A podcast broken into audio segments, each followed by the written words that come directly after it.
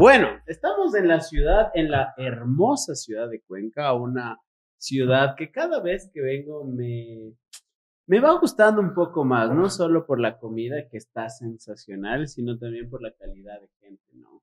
Y precisamente hemos descubierto a alguien que ya conocíamos, de hecho estuvo en nuestra segunda temporada, ha sido de los podcasts que más, más, más vistos, ¿no? Y que más vistos ha tenido precisamente y queríamos conocerlo precisamente el día de hoy aprovechando que estamos en Cuenca. TikToker, abogado, eh, influencer de adeveras. Influencer de adeveras, empresario, pero sobre todo creo un embajador de Cuenca y de Ecuador. No creo que deba presentar más que eh, a Nico Muñoz, simplemente Nico, así que otra vez Dios le pague por estar acá en el podcast de Murphy. Muchas gracias por aceptar nuevamente una invitación. Vamos a darle continuidad a lo que ya conversamos hace algunos meses por Zoom. Así que bienvenido a este. Bienvenido a tu oficina, Nico. Gracias, amigos. además, es tan raro. Ayer era la primera vez que nos veíamos, pero es como que es tan familiar. de hecho, es la segunda vez que nos vemos en la vida presencialmente. ¿Ves? somos panas que nos hemos visto toda la vida, pero siempre un gusto tenerles en Cuenca. Cuando vengan, estamos a las órdenes.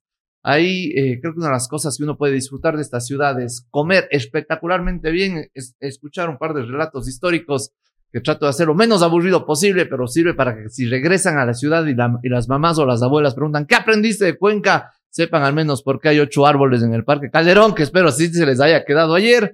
Y, y siempre un gusto, ya saben, con, con, quienes estamos alineados en que sí podemos hacer un país mejor. Yo siempre es hasta las huevas, sea para los puñetes, que no, no colaboro mucho, pero, pero estoy a las órdenes. Siempre hace falta un buen abogado. claro. Te juro.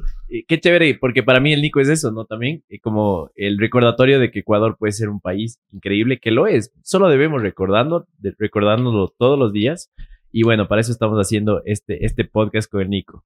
Nico, hermano, ha crecido tanto marcas que impactan. Estamos orgullosos de, de ver un canal de YouTube que, como tú sabes, nosotros somos creadores de contenido como cuatro años y siempre estamos intentando alzar la vara pero siento que ese mix que tú le diste con, como abogado, como creador de contenido, como un ecuatoriano de adeveras, le, le estás llevando a otro nivel. ¿Qué crees que es los aciertos que está teniendo marcas de impacto para que haya subido en cada aspecto? Desde reproducciones, reconocimiento de marca. ¿Qué es lo que te diste cuenta? Porque, ojo, el segmento ya tiene su buen tiempo, pero últimamente eh, creo que se está volviendo una marca que está siendo reconocida ya a nivel nacional creo que, Carlitos, dos factores. Nunca me había hecho esta pregunta, pero como estoy, no estoy chuchaqui, ahí le digo suave, eh, la, la, cabeza está rápido, pero atribuiría dos cosas, autenticidad y modelo de negocios. Me acuerdo hace un par de semanas, una prima, mi prima Vero, me dice, oye, el otro día me peleé con mis amigos, llegan a decirme que eres un personaje. Y ella, ella como que, ah, claro, sí es un personaje. no, no, ellos decían en el sentido de que actúas y, mi prima Vero dijo, no, o sea, es, es el mismo pendejo de, los últimos 10 años. Una amiga, la José Vega, que era mi compañera, la, más eh, recatada, estudiosa, me acuerdo, una, una abogada admirable de, la universidad, que no nos hemos visto años presencialmente, tal vez desde que nos graduamos, ya unos ocho años, me escribió el otro día y me dice, Nico, qué gusto ver que sigue siendo la misma bestia que eras en la universidad. Entonces, creo que el primer punto es esa autenticidad que hace que, que, que hasta lanzarse un que huevada, no estoy reprimiéndome la lengua, aunque mi mami siempre está, ya deja de decir las palabras. Y sumado eso eh, al tema de tener un modelo de negocio. El rato que entendí, marcas que impactan no es un hobby, es una empresa en la que me divierto haciendo lo que hago. Eh, sé que tiene un trigger, el trigger en, que es un concepto súper moderno en marketing, es ese gatillo que la gente cómo quiere sentirse y cuando dice quiero sentirme así, está en su top of mind. Marcas que impactan está en el mercado del edu entretenimiento, mientras te cagas de risa, aprendes tus dos tres huevadas. Eh, y, y, que eh, hemos ido viendo tanto con marcas que impactan como con femerencias que no nos salgamos de ese trigger. Que nuestra cuestión es que tú llegues a, que si tú llegas a las 8 de la noche a la casa, mamado la oficina, comido la paloma, los problemas que has tenido, no quieres llegar a una charla magistral, quieres llegar a cagarte de risa. Y hay, hay nuestro trigger apegado perfecto, nuestro, nuestro horario de las estadísticas que nos da YouTube eh, toda la semana a partir de las 8 de la noche es una bomba. Y pucha, o sea, a ver, aún estoy, no le llego a los talones a don Alfonso Espinosa, a los Monteros, pero, pero, pero ahí vamos, o sea, estamos metiéndonos en un segmento súper interesante, eh, pero con modelos de negocios, con trigger de ventas, con plan de marketing, eh, con, con, con, la cuestión bien hecha, sabiendo a qué, a qué nicho le hablamos y con propósito claro, que es impactar positivamente en los ecuatorianos. Que lo que normalmente vemos en Ecuavisis y el Amazonas, que este país es robo, corrupción, robo, corrupción, robo, corrupción. Vean en marcas que impactan que somos del hijo de frutas. Oye, pero ¿te consideras que eres un cague de risa o cuál crees que es tu diferenciador principal con respecto a otros influencers y a otros contenidos que se ven en televisión? Porque claro, estamos acostumbrados sí o sí a que nuestro país esté en los cague de risa y se quede ahí. Pero yo creo que principalmente eh, marcas que impactan ha ido precisamente a otro nicho de mercado, a otra gente que sí quiere cagarse de risa también, pero que quiere. Mientras aprende algo, ¿no? Exacto. Entonces, no sé ahí cómo, cómo, cómo tú te autodefinirías si tendrías que irte un segmento.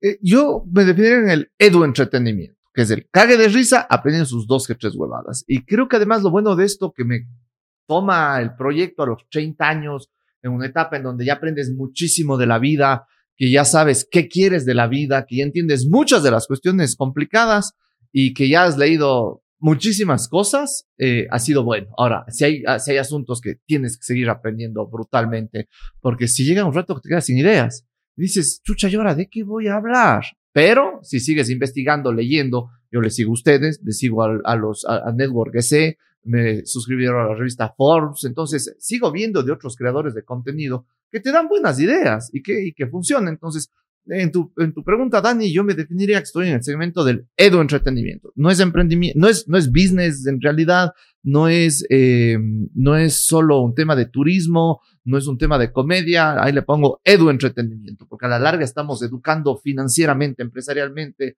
hasta patrióticamente de lo que creo que debemos como sociedad cambiar. Que el, el motivante más grande es el capítulo 17 del libro 21 lecciones del siglo XXI de Yuval Noah Harari, en ese capítulo, el man te dice, las sociedades son las historias que les cuentan.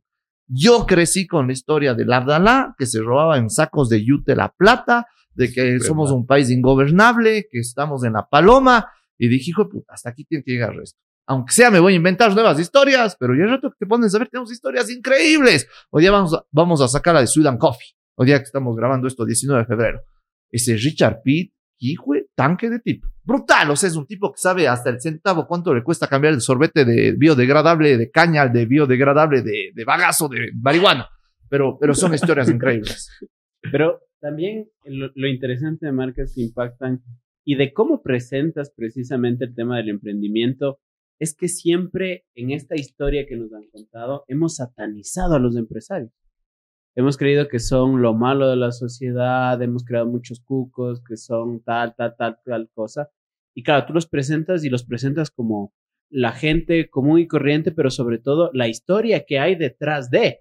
O sea, porque claro, cuando tú empiezas a hacer plata en este país es porque o robaste o porque estás lavando plata por poco. Pero tú los muestras y dices, mira, esta persona, en el caso de Pintulac, por ejemplo, estuvo acostado aquí en su propio local porque no tenía quien le cuide las pinturas, cosas así. Entonces, creo que eso es lo diferente, pero ese, ¿cómo, cómo haces para armar ese, esa, esa historia antes de, tienes un guion establecido, todos son iguales, ¿qué es lo que quieres mostrar en Marcos Impact? Y de hecho, esa finalidad es importante. El, el, libro de los secretos de la mente millonaria te dice, mientras le sigas viendo al rico de tu ciudad como un caremazo, nunca vas a ser rico. Y uno de, de, de los propósitos fase 2 de marcas que impactan es que tengamos mucha riqueza en el Ecuador.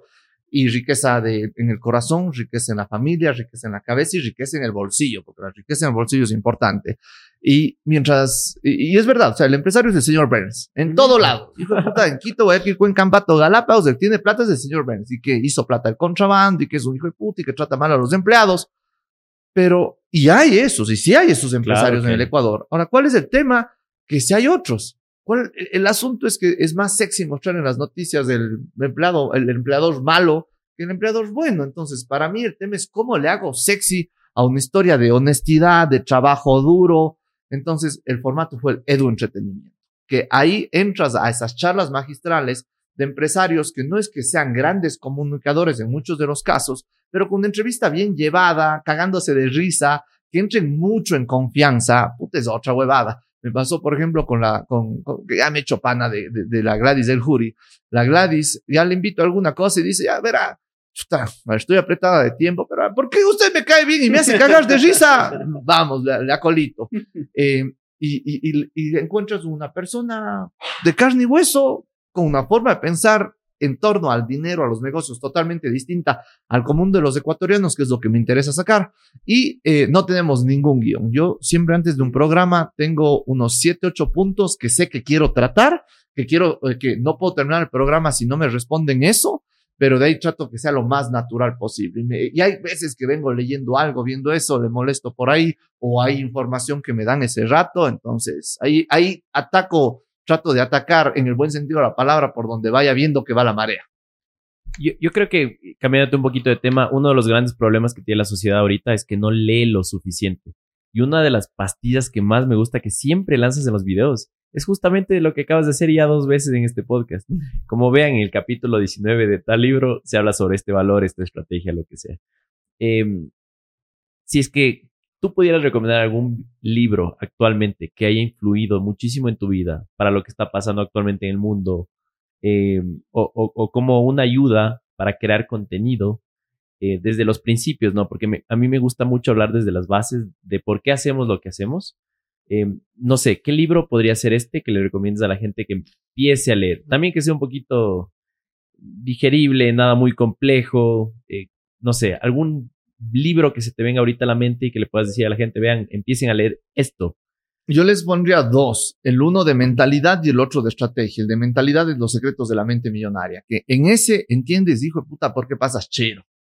Y es directo a la vena. Y después de leer ese libro, a mí me ayudó directa, directamente a duplicar la plata que tenía en mi cuenta bancaria. Así, así de crudo. El tema, a ver, eh, y antes de ir a la otra reflexión, y el otro libro que les recomiendo se llama Comerciantes de Atención, que es entender el negocio en la tele, en la radio, en el periódico y hoy en el celular. Eh, hoy la atención está en los celulares. Si tú estás vendiendo en el celular, vas a valer carpeta. Nadie entra al TikTok para que le vendas, nadie entra al Instagram para que le vendas. En cambio, si estás aportando valor y más que valor, le estás haciendo cagar de visa, risa, edu, entretenimiento, captas atención y luego eso le vendes a Payphone, a Shumisha, a Montebianco, a Tati, la Pitulac. Entonces funciona muy bien. Pero tal vez con el tema de la mentalización, un, un punto, leerte los secretos de la mente millonaria te ayuda tres días. Al cuarto día, sí, vuelves a hacer una huevada.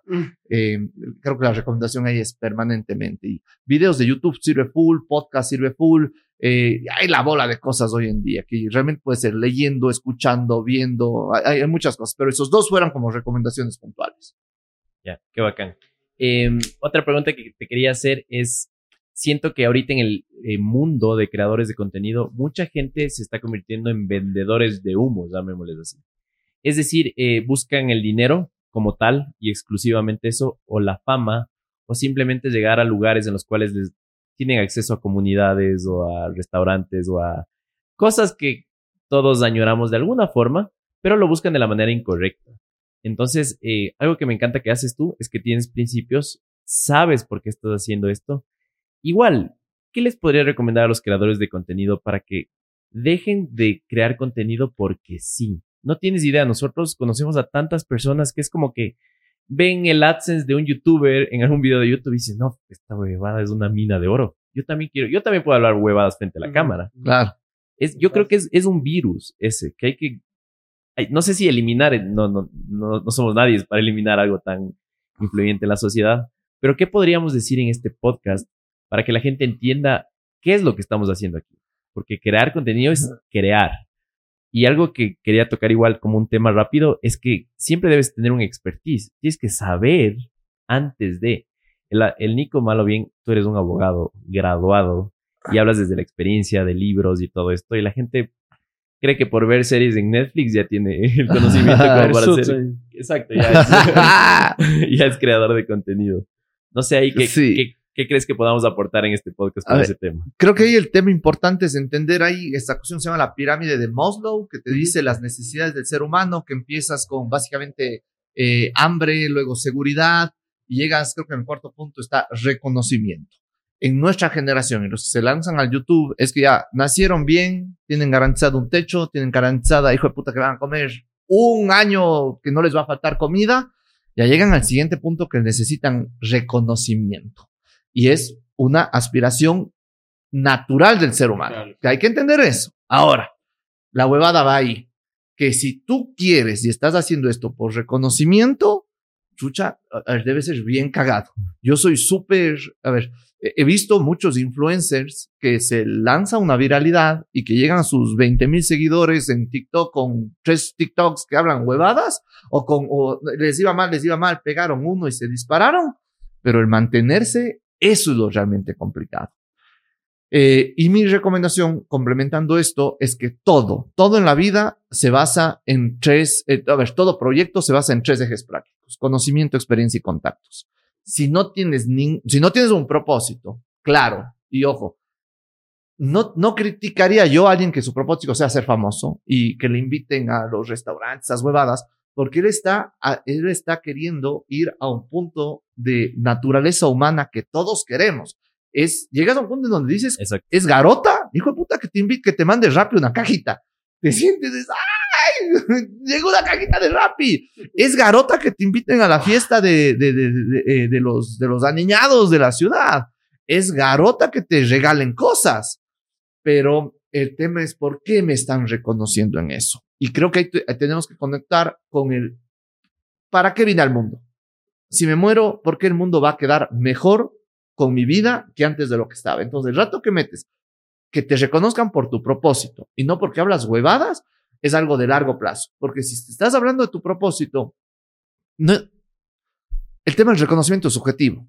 No te va a importar si es 10 likes o 1000 likes. Dices, oye, hay 10 manes que están en mi onda y todo bien. Y lo festejas. En cambio, si tú estás haciendo por ser famoso, eh, el- los likes son una inyección de dopamina en el cerebro que es peor que la heroína.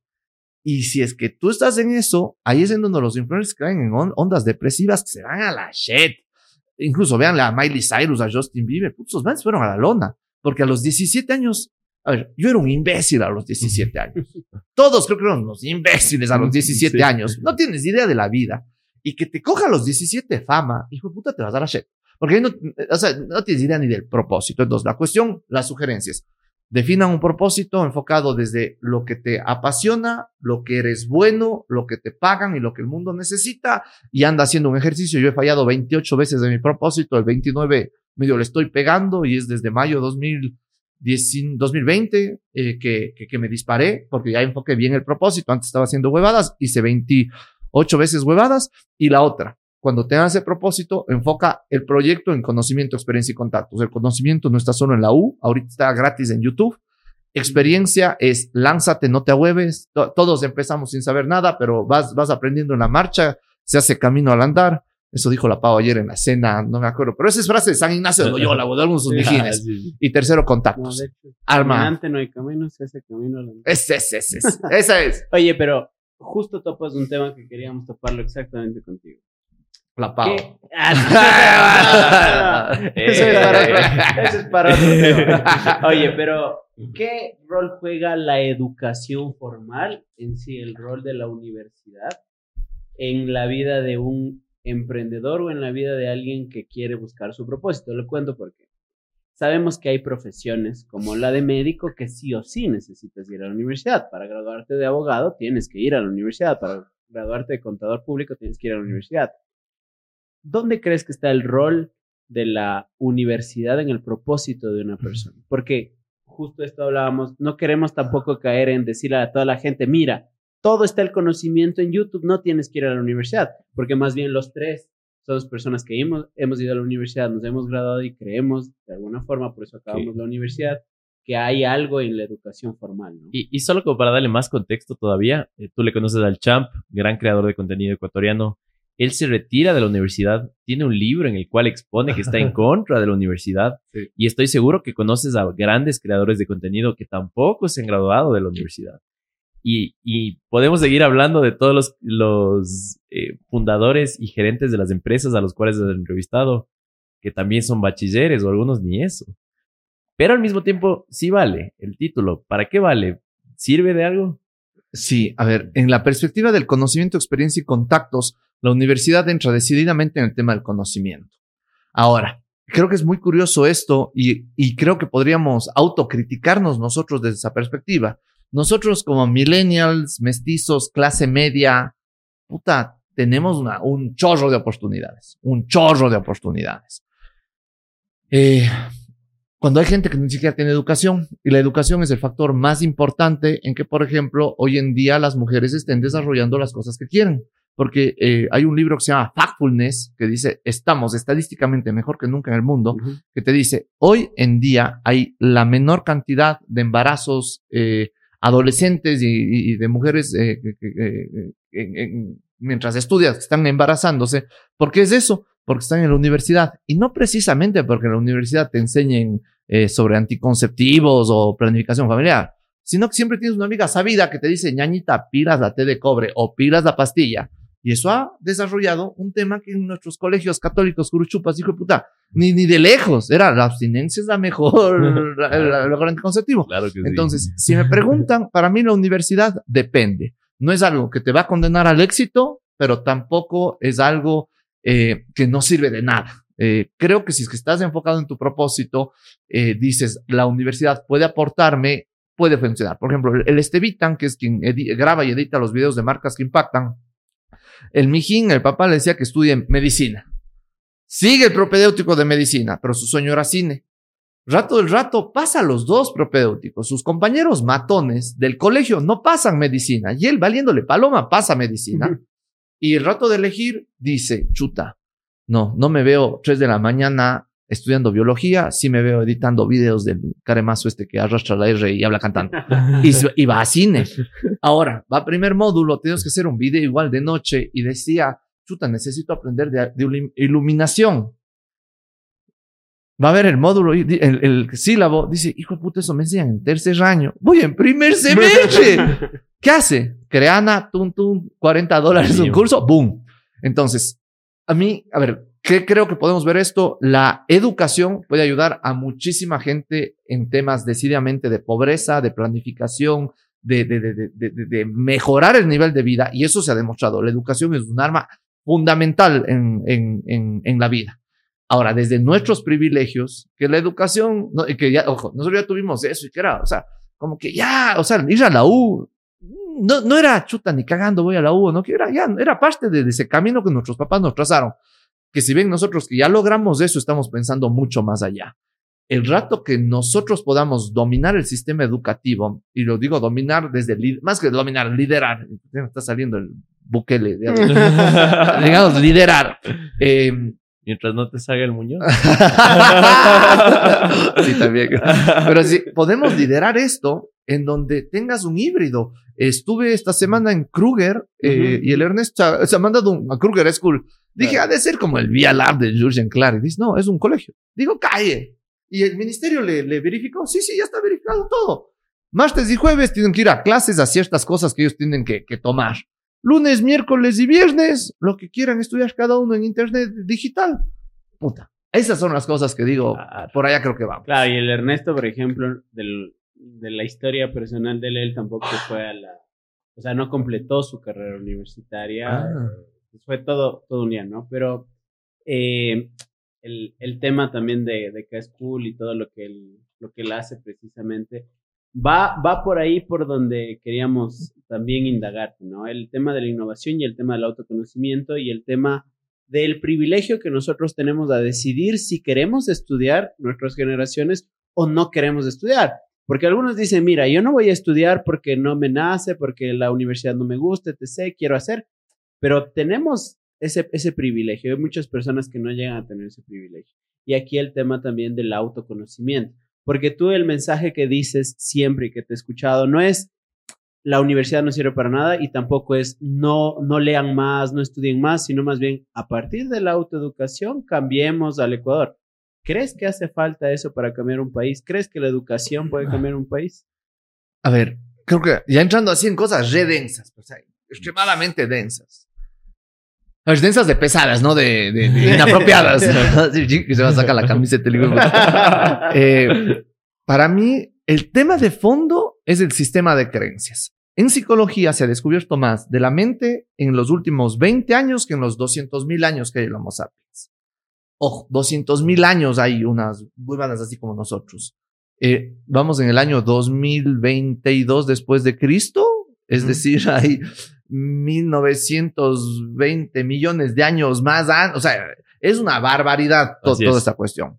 Pero en los últimos 20 años se ha descubierto más de la mente humana que en sus últimos 200 mil. ¿Qué se ha descubierto? Que lo más importante en un ser humano está desde, no, no sé si exactamente desde que le, se procrea, pero en los primeros meses, cuando se crea ya un sistema nervioso, porque si la mamá está estresada, el sistema nervioso de la mamá le empieza a inyectar estrés al niño.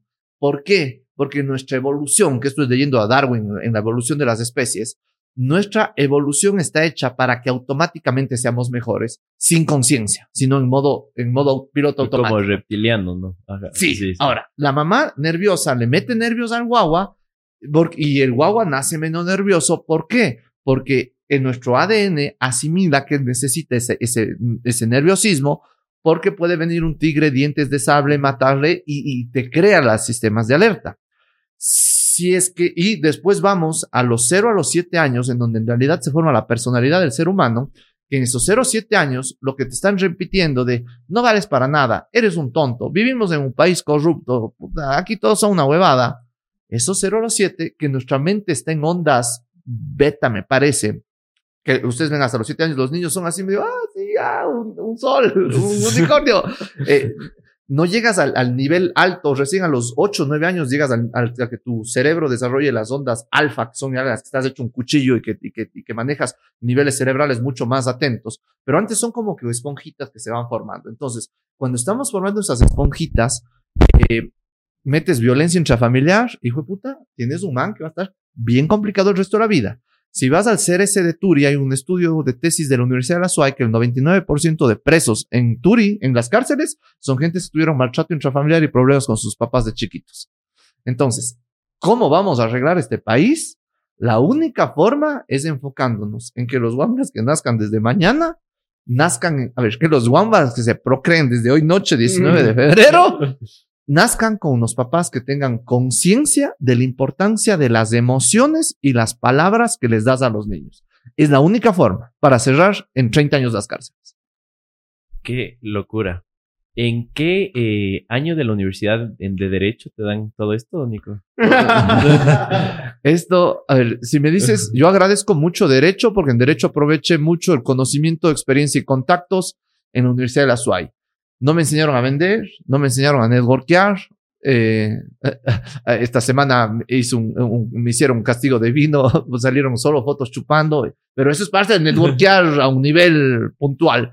Pero yo creo que eh, lo que aprendí en la universidad será ahorita un 1% de las cosas que tengo en la cabeza.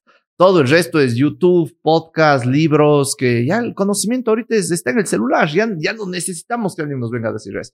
Pero si se ponen a leer todos los temas de psicología moderna, Daniel Goleman, la inteligencia emocional, hay un cura, Joseph Murphy, que te explica lo que dice Tony Robbins, pero desde la visión del catecismo de Jesucristo, y que básicamente Tony Robbins está repitiendo lo mismo que Jesucristo y el secreto lo mismo. Jesús Por te decía tiene en la ese Biblia. fandom, ¿no? Sí, sí. sí, Jesús- medio grande. Jesucristo te decía, pide como si es que ya se te hubiera dado y Dios te lo dará. Tony Robbins te dice, pide como si es que ya tú lo tuvieras y ya lo tienes.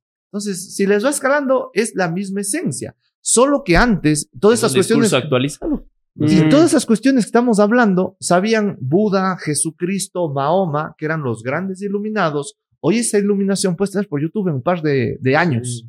Y ya no es tan exclusivo esa cuestión. Entonces, democratiza ese, ese acceso a la conciencia, porque lo más importante en un ser humano es el estado de conciencia. Y justo tú topabas un tema, ¿no? El tema de cómo cultivas dentro de tus conocimientos, contactos, experiencias también, el tema de la meditación, por ejemplo. Y he escuchado un podcast en el cual decías, mira, todos eh, de la lista de Forbes eh, están, varios de ellos, no sé si el 50% precisamente, realizan la meditación. Y lo relaciono con algo que decías. Entiendo que tú hiciste en sexto curso de ejercicios espirituales, entonces tuviste esta experiencia de estar tres días ahí en silencio completo y ¿Con, ayahuasca? ¿no? Bueno, fuera, pues ahí sí, ahí sí Pero- realizará. Pero claro, San Ignacio dice eso, ¿no? Como, Sí. oye, concéntrate en ti mismo y todos los días dedícale un tiempo a pensar en lo que quieres. ¿Cómo relacionas ese tipo de conocimientos que van mutando y que ahora son bestsellers, por ejemplo. Sí, sí, de hecho el, el tema de la, la, la, oración, el Padre Nuestro, es una forma de meditación guiada. La huevada es que uno es solo es Padre Nuestro, así que gana el Barcelona. Ahí es donde vas a la shed. No estás concentrado realmente en la movida. Hoy tienes otros tipos de meditación en donde eh, las genialidades de grandes líderes como Jesucristo, es, man entendió todo esto hace dos mil años que no había iPhones, y lo puso y en... no había sensores neuronales. Nada, nada, nada. ¿Sabes? Genialidades de, de, del, del, del mijín, con todo el respeto que se merece el, el, man, y más por la confianza y admiración que puedes tener. A, a, pesar que no me, no me, yo fui educado cristiano, católico, apostólico, romano, no me defino como cristiano. Yo estoy aún en busca de... YouTuber. De, de, de, YouTuber, TikTok, y próximamente en Tinder. Pero... Eh, los ejercicios espirituales del sexto curso del Borja me ayudaron mucho para aprender el discernimiento. Creo que es una de las herramientas más arrechas que tengo, que soy espectacular viendo, mm, mm, mm, y dentro del discernimiento está tu intuición, que es lo que todos dicen, la intuición, la intuición.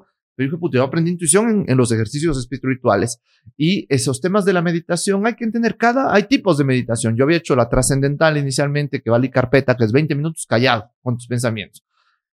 Luego hice la de seis fases de Mind Valley de Vishen Lakiani, que este man te dice, la mente es como un mono borracho. 20 minutos callado, no aguanta nunca. Entonces te hace meditaciones guiadas. Y ahí te enseñan que el Padre Nuestro es una meditación guiada. Entonces, cuando le calas ¿Esa te eso, sirvió más? La que más me sirvió es la, la meditación guiada de seis fases de Vishen Lakiani, que es un curso que lo pueden comprar en Mind Valley y que incluso ponen en YouTube meditación seis fases, Mind Valley, pueden hacerla. Eh, hay que, se necesita cierta técnica para bajar las ondas cerebrales de alfa, beta, gamma, a gamma o teta, no me acuerdo cuál era el tercer nivel, eh, para que en serio penetre la movida, que no sea como, en Barcelona, estás con el cerebro a mil, no te estás concentrando en el asunto. Entonces, incluso si tú haces un Padre Nuestro como meditación, que es una técnica muy válida, es respirar, al calmar, calmar los niveles cerebrales, bajar las ondas, estar tranquilo, y ahí pedir, Padre nuestro que tú estás en el cielo, santificado sea tu nombre, venga a nosotros tu reino. Entonces vas todo eso internalizando. Ya no es repetir como lora, mm. sino internalizando en mente subconsciente. Qué infravalorado está, ¿no? El tema de la sí. meditación. Es, es, una locura. Toda la gente que yo admiro igual, siempre te dice, hay que meditar. Nico, eh, hablando de todas estas eh, herramientas que tienes como, como ser humano, eh, ¿cuál es tu fuente de verdad? Porque ahora tenemos la televisión, que es lo mainstream, tenemos libros, tenemos youtubers. ¿De dónde sacas tú esta información y qué característica tienes tú para discernir justamente qué es verdad y qué no? Porque no sé si te ha pasado que tomamos a veces con cierto conocimiento como verdades absolutas y luego nos topamos con que, chuta, la verdad no es que ha sido así, ¿no? Eh, simplemente sí. fue convincente el discurso de este creador de contenido y probablemente no ha sido verdad porque lo, demostré, lo comprobé sí. de alguna forma. Creo que lo mejor es eh, entender el asunto de, bueno, yo soy extremadamente curioso. Entonces, cuando se me mete algo entre ceja y ceja, me vuelvo loco investigando. Cuando ahorita estoy loco entendiendo los principios de la economía. ¿Qué, ¿Qué es el dinero, Nico? qué crees en el dinero? Uh, ya, bueno, ya para mí, eso, el dinero como bien mueble, fungible, que es moneda fiduciaria, sin respaldo, dices, chucha. ya cuando entiendes eso, dices, a ver, no hay que tener dinero, hay que hacer cosas que hacen dinero.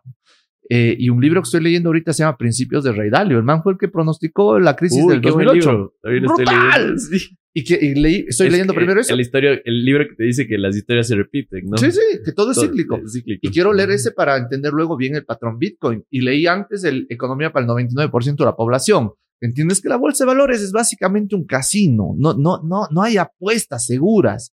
Eh, y, y, muchas de las cuestiones así, y que, pucha, si tú tienes un, un, una posibilidad de un 10% de retorno a la inversión es bajísima, pero es porque tienes poco riesgo y que son lo que te ofrecen ciertas bolsas. Pero si quieres cosas más grandes, o sea, te, me ayuda a entender mucho eso. ¿Por qué pongo este ejemplo? Porque todo es curiosidad. Entonces, yo cuando tengo más que decir, quiero leer un libro, digo, hijo de puta, quiero entender no solo el Bitcoin, quiero entender cómo funciona la economía humana. Entonces me meto, ta, ta, ta, ta, veo YouTube, eh, tengo una app, se llama 12 Min, donde estoy todos los días viendo, o sea, en, en, o sea, en el camino que tengo cuatro minutos, que es, realidad son 12 minutos, en este camino de mi departamento a la oficina, eh, voy escuchando un audiolibro con, con el un audífono. Entonces estoy siempre medio, ta, ta, ta. Hay veces, por ejemplo, esto no estoy tan concentrado.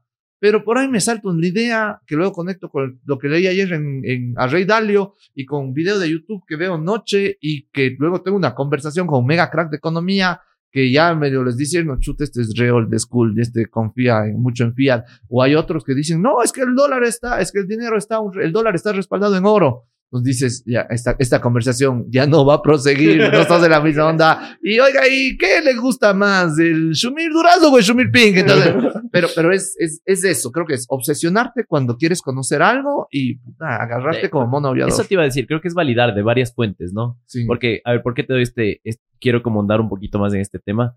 Eh, yo conozco gente que está en mi círculo social, que son personas relativamente inteligentes y no están vacunadas porque les llegó una noticia está hecho de bebés. Y esa es la realidad de ellos.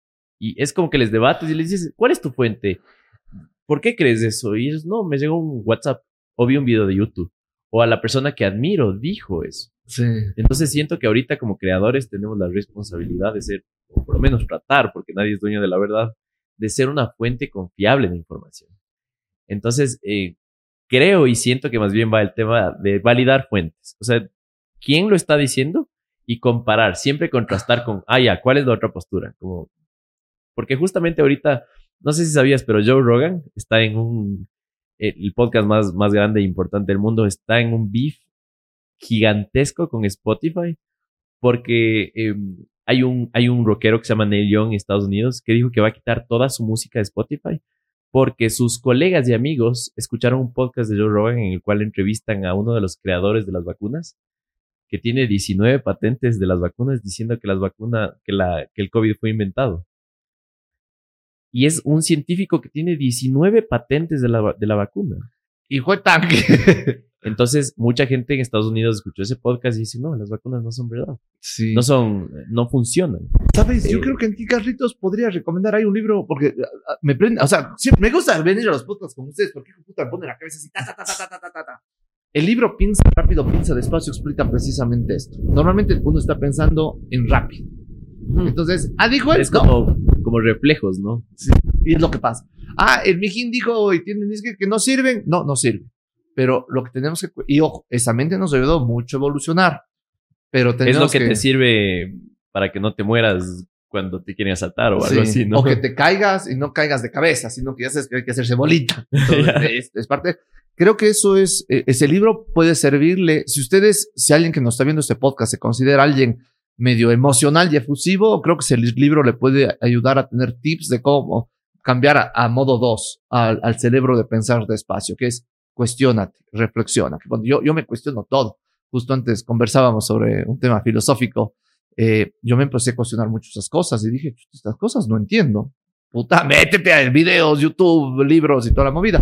Creo que ese puede ser una muy buena recomendación, cuestionarse. No asumir que de nadie, que es una verdad absoluta, sino cuestionate todo. Yo soy súper, yo me cuestiono a mí mismo muchas cosas. Quería tocar un poco eh, otro que es empresa, emprendimiento, estudio de abogados, el estudio más crack de Cuenca, Ulpic. De hecho, gracias porque estamos hoy las instalaciones de Una de las 43 oficinas de Ulpic es, es- es- es esta.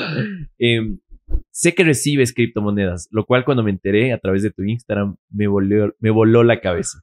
Porque en Quito, que es donde tenemos la tienda de Morphy, hermano, mis dedos sobran para contarte cuántas empresas reciben criptomonedas. Sí, sí. Mientras tanto, en otros países ya están sacando leyes. Sé que los jeques árabes están invirtiendo en criptomonedas. Sea, el mundo está revolucionando en esta industria.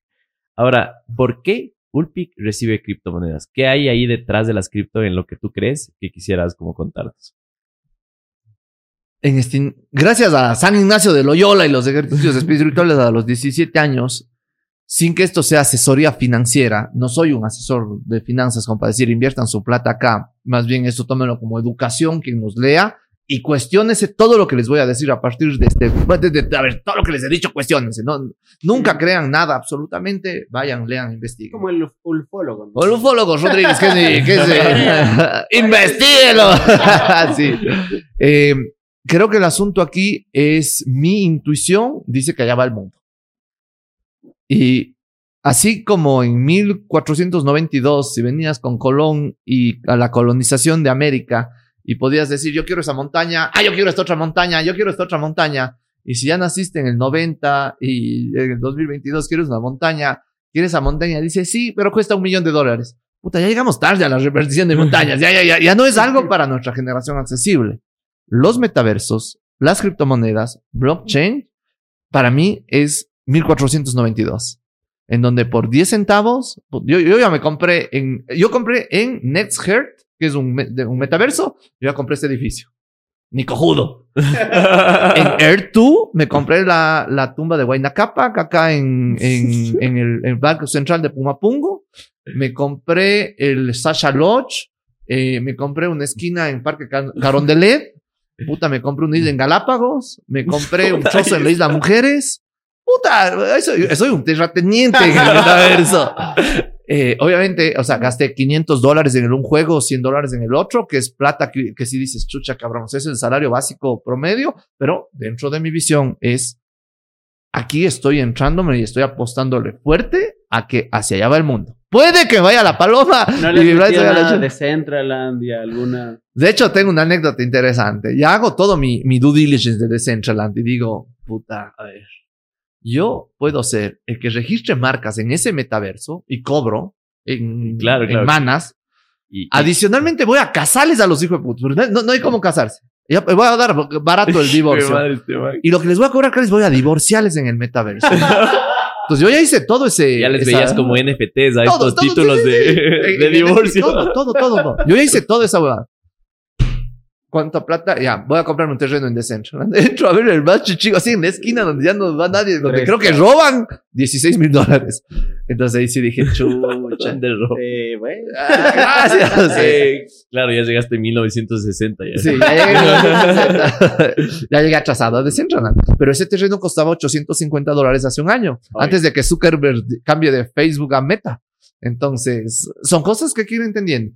Eh, creo que muchos temas de cripto, igual en mi percepción y, y, entendiendo la Rey Dalio, muchos temas de cripto, de metaversos, ahorita están en una burbuja brutal. Mm. O sea, no, no todo lo que brilla es oro. No es Hay mucho riesgo, ¿no? Muchísimo riesgo, es extremadamente volátil. No es que si metes en Shiba te vas a hacer millonario. Entonces tienes huevadas de, de, de monedas, hay proyectos espectaculares, pero de esos 500, 350 buenos proyectos que hay, puta, sobrevivirán cuatro, pero hay como 16 mil criptomonedas, entonces es el riesgo es una locura. Pero no, no crees, y justo lo hablaba con una profe que es economista de la católica y le, de la católica en Quito y me decía, pero es una burbuja, eso va a explotar. Es, o sea, me decía que por poco yo le estaba hablando de una red multinivel, ¿no?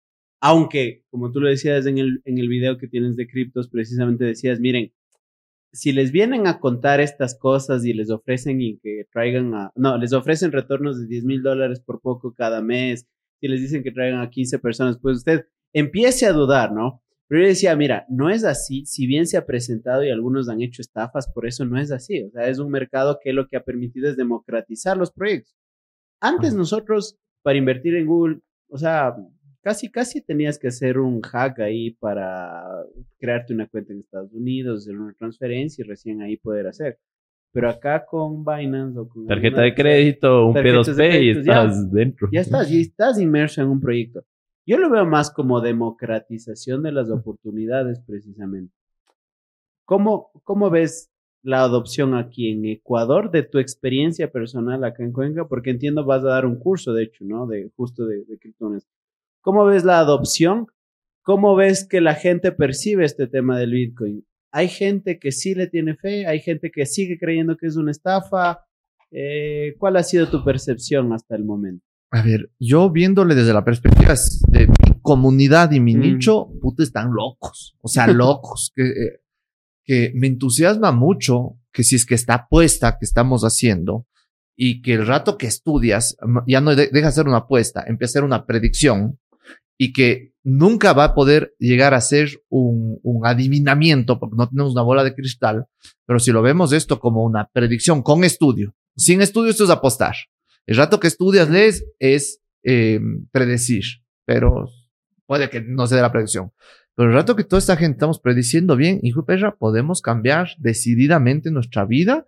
Y si es que los que estamos cambiando nuestra vida y vamos a crear extremadamente mucha riqueza, somos gente con propósito, poco individualista, sino más comunitarista de que mejoremos el Ecuador, puta, o sea, a mí en serio me entusiasma esa movida. El curso que estamos yendo a dar de Bitcoin, incluso ya, por ejemplo, ya que se quedó este, este minuto del podcast, y es gente que en serio quiere aprender Sí, bien sí, de sí. las cosas y que podemos darles muchos consejos. Este punto, o sea, un curso gratuito, que es un curso que yo diría gratis, porque mi visión del Ecuador está, hijo de puta, esta huevada, tenemos que aprender. Así es. ¿Por qué no lo hago gratis? Porque cuando es gratis no lo valoras. Mm. Exacto. Puta, 100 mil inscritos. ¿Cuánta gente ha tenido el curso? Cuatro. Así es la huevada. Esto, saquen 180 dólares el curso. Eh, es un curso de cuatro o cinco horas. 180 latas. ¿Pero por qué? Porque sé que los que van a pagar por 180 dólares te obligas a terminar el curso y vamos a empezar a tener evangelistas de, de- de esta cuestión. Entonces, para mí es eh, crecer estratégicamente. No, no, no, no quiero decir, ah, sí, es que vende 100 mil, pero los 100 mil nadie entendió, ni terminó el curso, ni sabe qué es. Y, y que ojo, hoy en YouTube tienes todo. Mm. La huevada es que te va a tomar unas 60 horas entender toda la movida y, y tienes mucho bullshit y que te dicen huevadas y que no entiendes bien y que hay gente que te dice, no, que esto es burbuja. Entonces, cuando yo ya estudié toda la movida, sinteticé, le metí memes al, al, al curso y te digo, aquí en Decentraland hice esto, en Metamask abres así, eh, hice chainmind.io, metí la plata ahí, a, la- a los tres días desapareció la página. Eh, pero, pero te cuento así en criolla como me hubiera gustado que alguien me enseñe. Entonces, me entusiasma eso, que creo que va a ser bomba. No, y te cuento que nuestra audiencia disfruta y quiere saber más sobre el mundo de criptomonedas. De hecho, tenemos un, un segmento dentro de otro pod- podcast en el que hablamos de los proyectos y les contamos cómo van. Eh, ¿Crees tú que las criptomonedas van a llegar a reemplazar al dólar o van a- o van a convivir juntas? ¿Cuál, ¿Cuál es tu visión en ese tema? Yo creería que el, eh, vamos a pasar del patrón dólar al patrón Bitcoin para el 2050, que muere el dólar. Y tal Eh, vez con una, un USDT puede ser, ¿no? Sí, O sea, es que el USDT, al estar vinculado al dólar, Ya eh, no tendría a ver, aquí les puedo recomendar, hay un libro que se llama Segunda Oportunidad de Robert Kiyosaki. El man te hace la comparación de que en 1914, después de la Primera Guerra Mundial, los, no son francos, no me acuerdo cómo era la moneda alemana de ese entonces. Puta, para ir a comprar un pan tenías que llevar en carretilla el billete porque ya se devaluó extremadamente. No, puede ser un ejemplo más como Ecuador Eh, no, o no, Venezuela. Venezuela. Sí, sí, sí. un- Ahora, eh, el dólar, eh, ¿por qué se deprecian? lo- ¿Por qué hay inflación? Porque imprimes mucha plata y que es el el Banco Central son máquinas de imprimir plata. Eh, lo que se ha impreso en los últimos 10 años contra los 100 últimos, dices, hijo de puta, o sea, hay una curva que, esto pueden ver en, nuevamente, duden, vayan a ver en Google, pero en impresión de, de, de dólar, así, y los últimos 10 años, boom, boom, pandemia, crisis del 2008, imprimieron como imbéciles. y no solo los dólares, sé que todos los gobiernos del mundo, euros, todos están iguales. O sea, sí, entonces, si están imprimiendo eso, está perdiendo valor. Si tú tienes tu USDT, el mes de enero la inflación fue 7.5%. Es decir, si tú tenías tu plata en el colchón, perdiste 7.5. Si tenías 100 mil dólares, perdiste 7.500 dólares. Así de crudo esta huevada.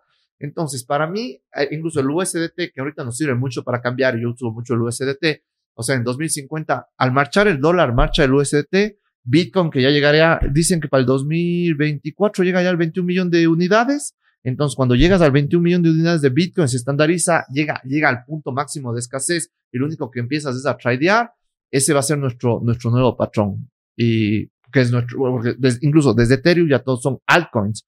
Bitcoin es la única criptomoneda, la principal de toda la movida. Entonces, yo creería, o sea, como predicción, sin que esto sea asesoría financiera, que llegamos al 2050 con el patrón Bitcoin, chau moneda fiat, chau toda la movida, y eh, ya ca- cada estado irá diciendo, a ver, todos tendríamos al Bitcoin como moneda y adicionalmente, eh, así como eh, puedes tener eh, dos monedas, El Salvador tiene el dólar y el Bitcoin, Ecuador te- tendría que decir, yo tengo el, el Bitcoin y el Patacoin.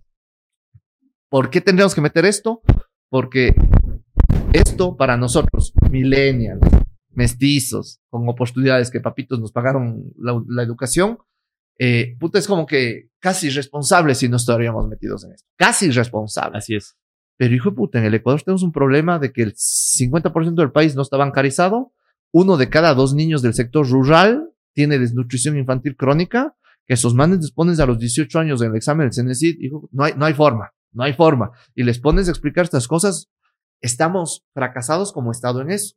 Entonces, eh, mi proyecto Patacoin que lancé así como idea, que lo validé con Kruger el otro día y que, y que lo lanzo y que si es que lo desarrollo a Pepa y que, y incluso ya tengo un, producto mínimamente viable en la cabeza que hoy día manejaba, me, vino a la mente.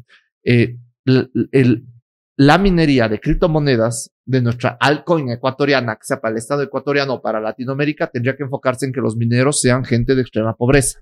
Si a esa persona mm. le pones un modem, ahora hay, hay el proyecto este Helium, que te, que te compras un modem de 1500 dólares y te estás minando. Si les das un modem, solo este puede ser para usted y ese le va a dar en su wallet 300 dólares mensuales.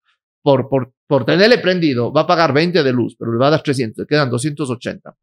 Yo quiero comprarles quiero comprar el D para Carlitos de 100 mil dólares. Gracias, y dice, ahí le haces la promesa contra eh, y dice, ese departamento de 100 mil dólares tiene que tener 100 mil patacoins. Y yo para ir al patacoins tengo que ir al exchange. Y en el exchange hay un pool de todos nuestros mineros, están en la Trinitaria, en, en Morochoquiwa, en, en barrios extremadamente pobres de, de, de, del Ecuador.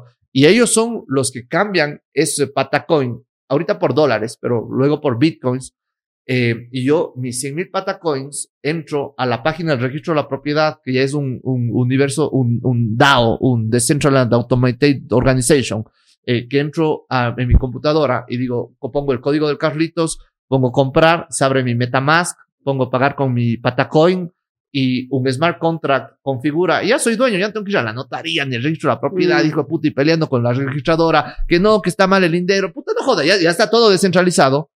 Man, esas cosas que, dice, que creo que como responsabilidad nosotros, con propósito, tenemos que ver cómo vamos a solucionar. Porque si no nos metemos a esto, vamos a ser extremadamente ricos un punto y vamos a tener un tema de pobreza y una brecha que se vaya a la paloma. Oye, Nico, y eh, me acabas de demostrar lo ético que eres como abogado porque ahorita estás perdiendo clientes al mismo tiempo. Sí, sí. Porque justamente los abogados uh -huh. son estas personas claro. que intermedian para que estos eh, deals, contratos se hagan realidad en un mundo con una legislación clásica, llamémosle así, ¿no es cierto? ¿Qué, cuál, es, ¿Cuál va a ser el, justamente el papel que van a jugar los abogados en este metaverso, en este mundo que se viene?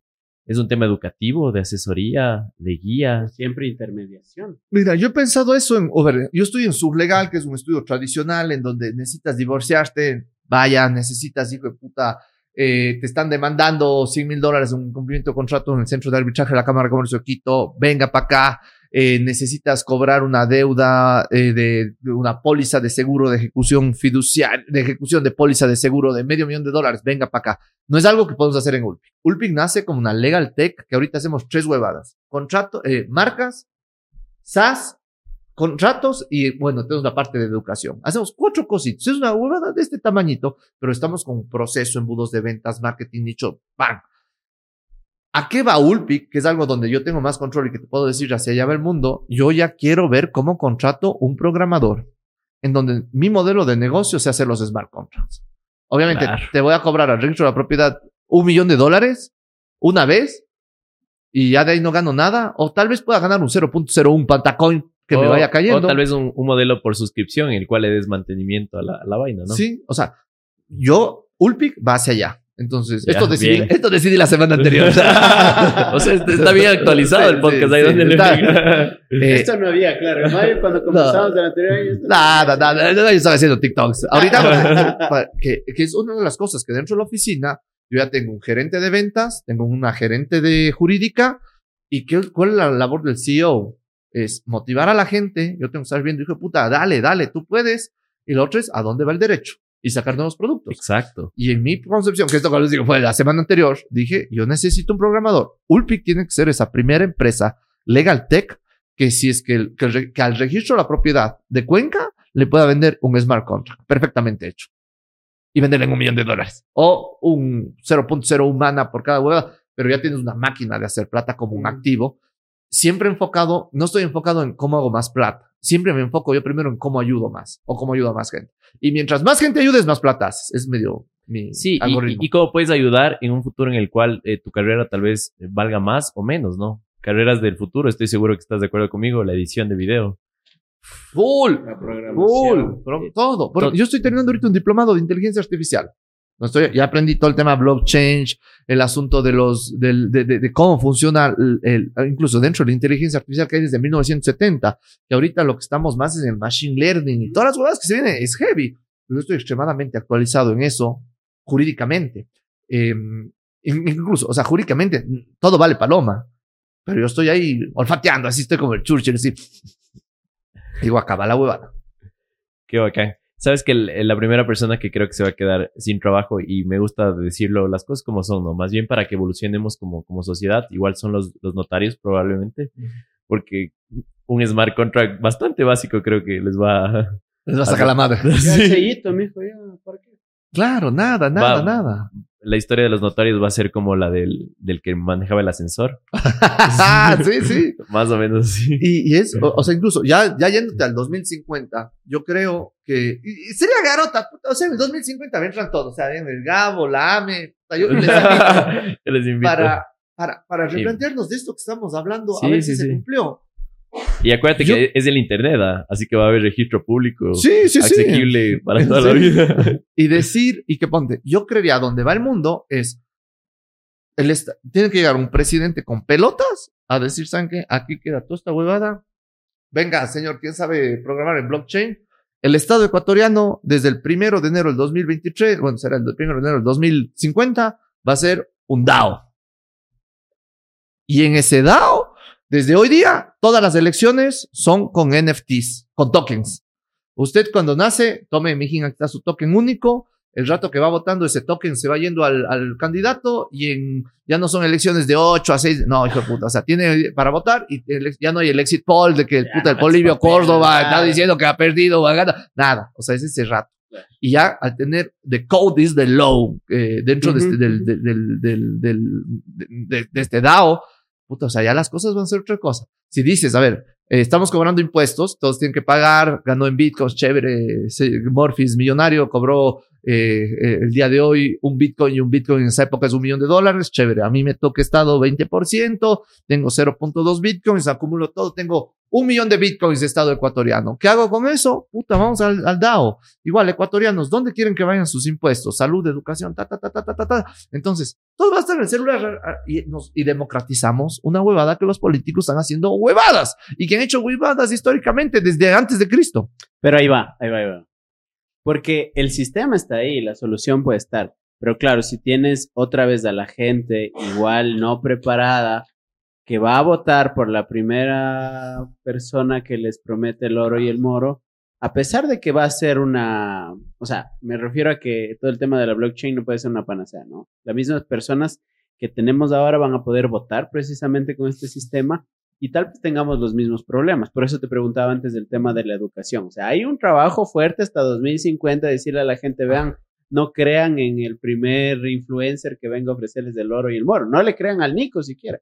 Crean en lo que ustedes están viendo, están Sí. viviendo, etc. Porque al final el sistema puede que sea la solución eh, a los problemas de estos de éxito. Para, eh, sí, porque acuérdense que el- todo el tema de cripto es transparencia pura y que, que- qué valor tan chévere, ¿no? Poder ver justamente hacia dónde va el dinero, quién lo tiene, eh, es, es un futuro brillante.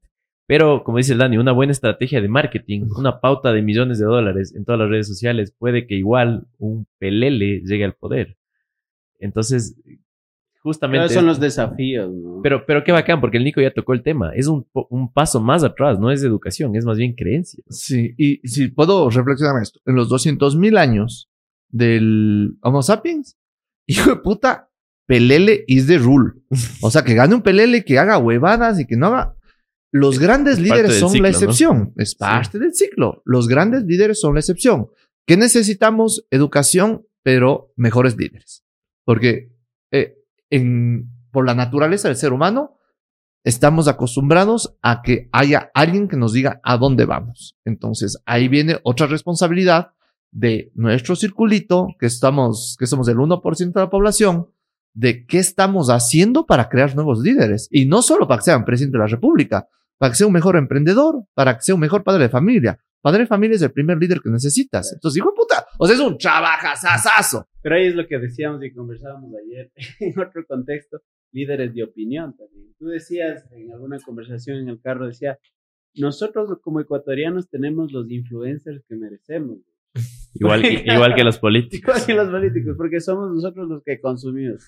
Preferimos un contenido así de, de me cago de la risa a un contenido educativo, por ejemplo, educomunicacional. Entonces, por ahí va. Claro, por eso el, el Nico se disfraza de combate. sí, o sea, y te, de hecho te creo bota que, por ahí el, Sí, el sí. conocimiento. y creo que es, es sumamente válida esa, esa analogía, porque si tú ves, yo entendiendo eso, que puedo ser una clase magistral, pero ni yo mismo me aguanto esa clase magistral a Mm. las 8 de la noche. Estoy mamado de, la hueva. Y estamos, una época estamos infoxicados. Hay demasiada Sí, información. bestia, es ya, increíble. ya- ya estás mamado de esa No cuestión. tienes 43 mil podcasts para escoger. Sí, pero ponte, yo en la Pero este es el mejor. Pero este es el mejor. Pero en vez de decir, puta, la gente es una huevada, yo me replanteé, ¿qué me falta a mí para llegar más a la gente? El rato que di la vuelta a la tortilla y dije, Sí, chucha, creo que me falta ser más chistoso, más asertivo. Verga, si así mismo soy yo, puta, me voy a lanzar yo, voy a, voy a hacer la prueba. El rato que, que cambias el- el- el- la visión de la gente es una huevada, a decir, ¿qué me falta a mí como, como youtuber para pegar más?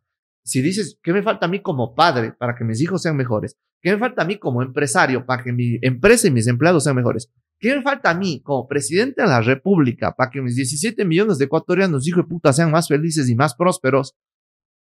O sea, es, es un cambio de tortilla bien, hijo de puta. Porque ya eres vos contra el resto. Ya no es el resto está mal. Es chucha. Yo no soy tan bueno. Entonces, el rato que pones eso es un reto brutal, brutal, brutal.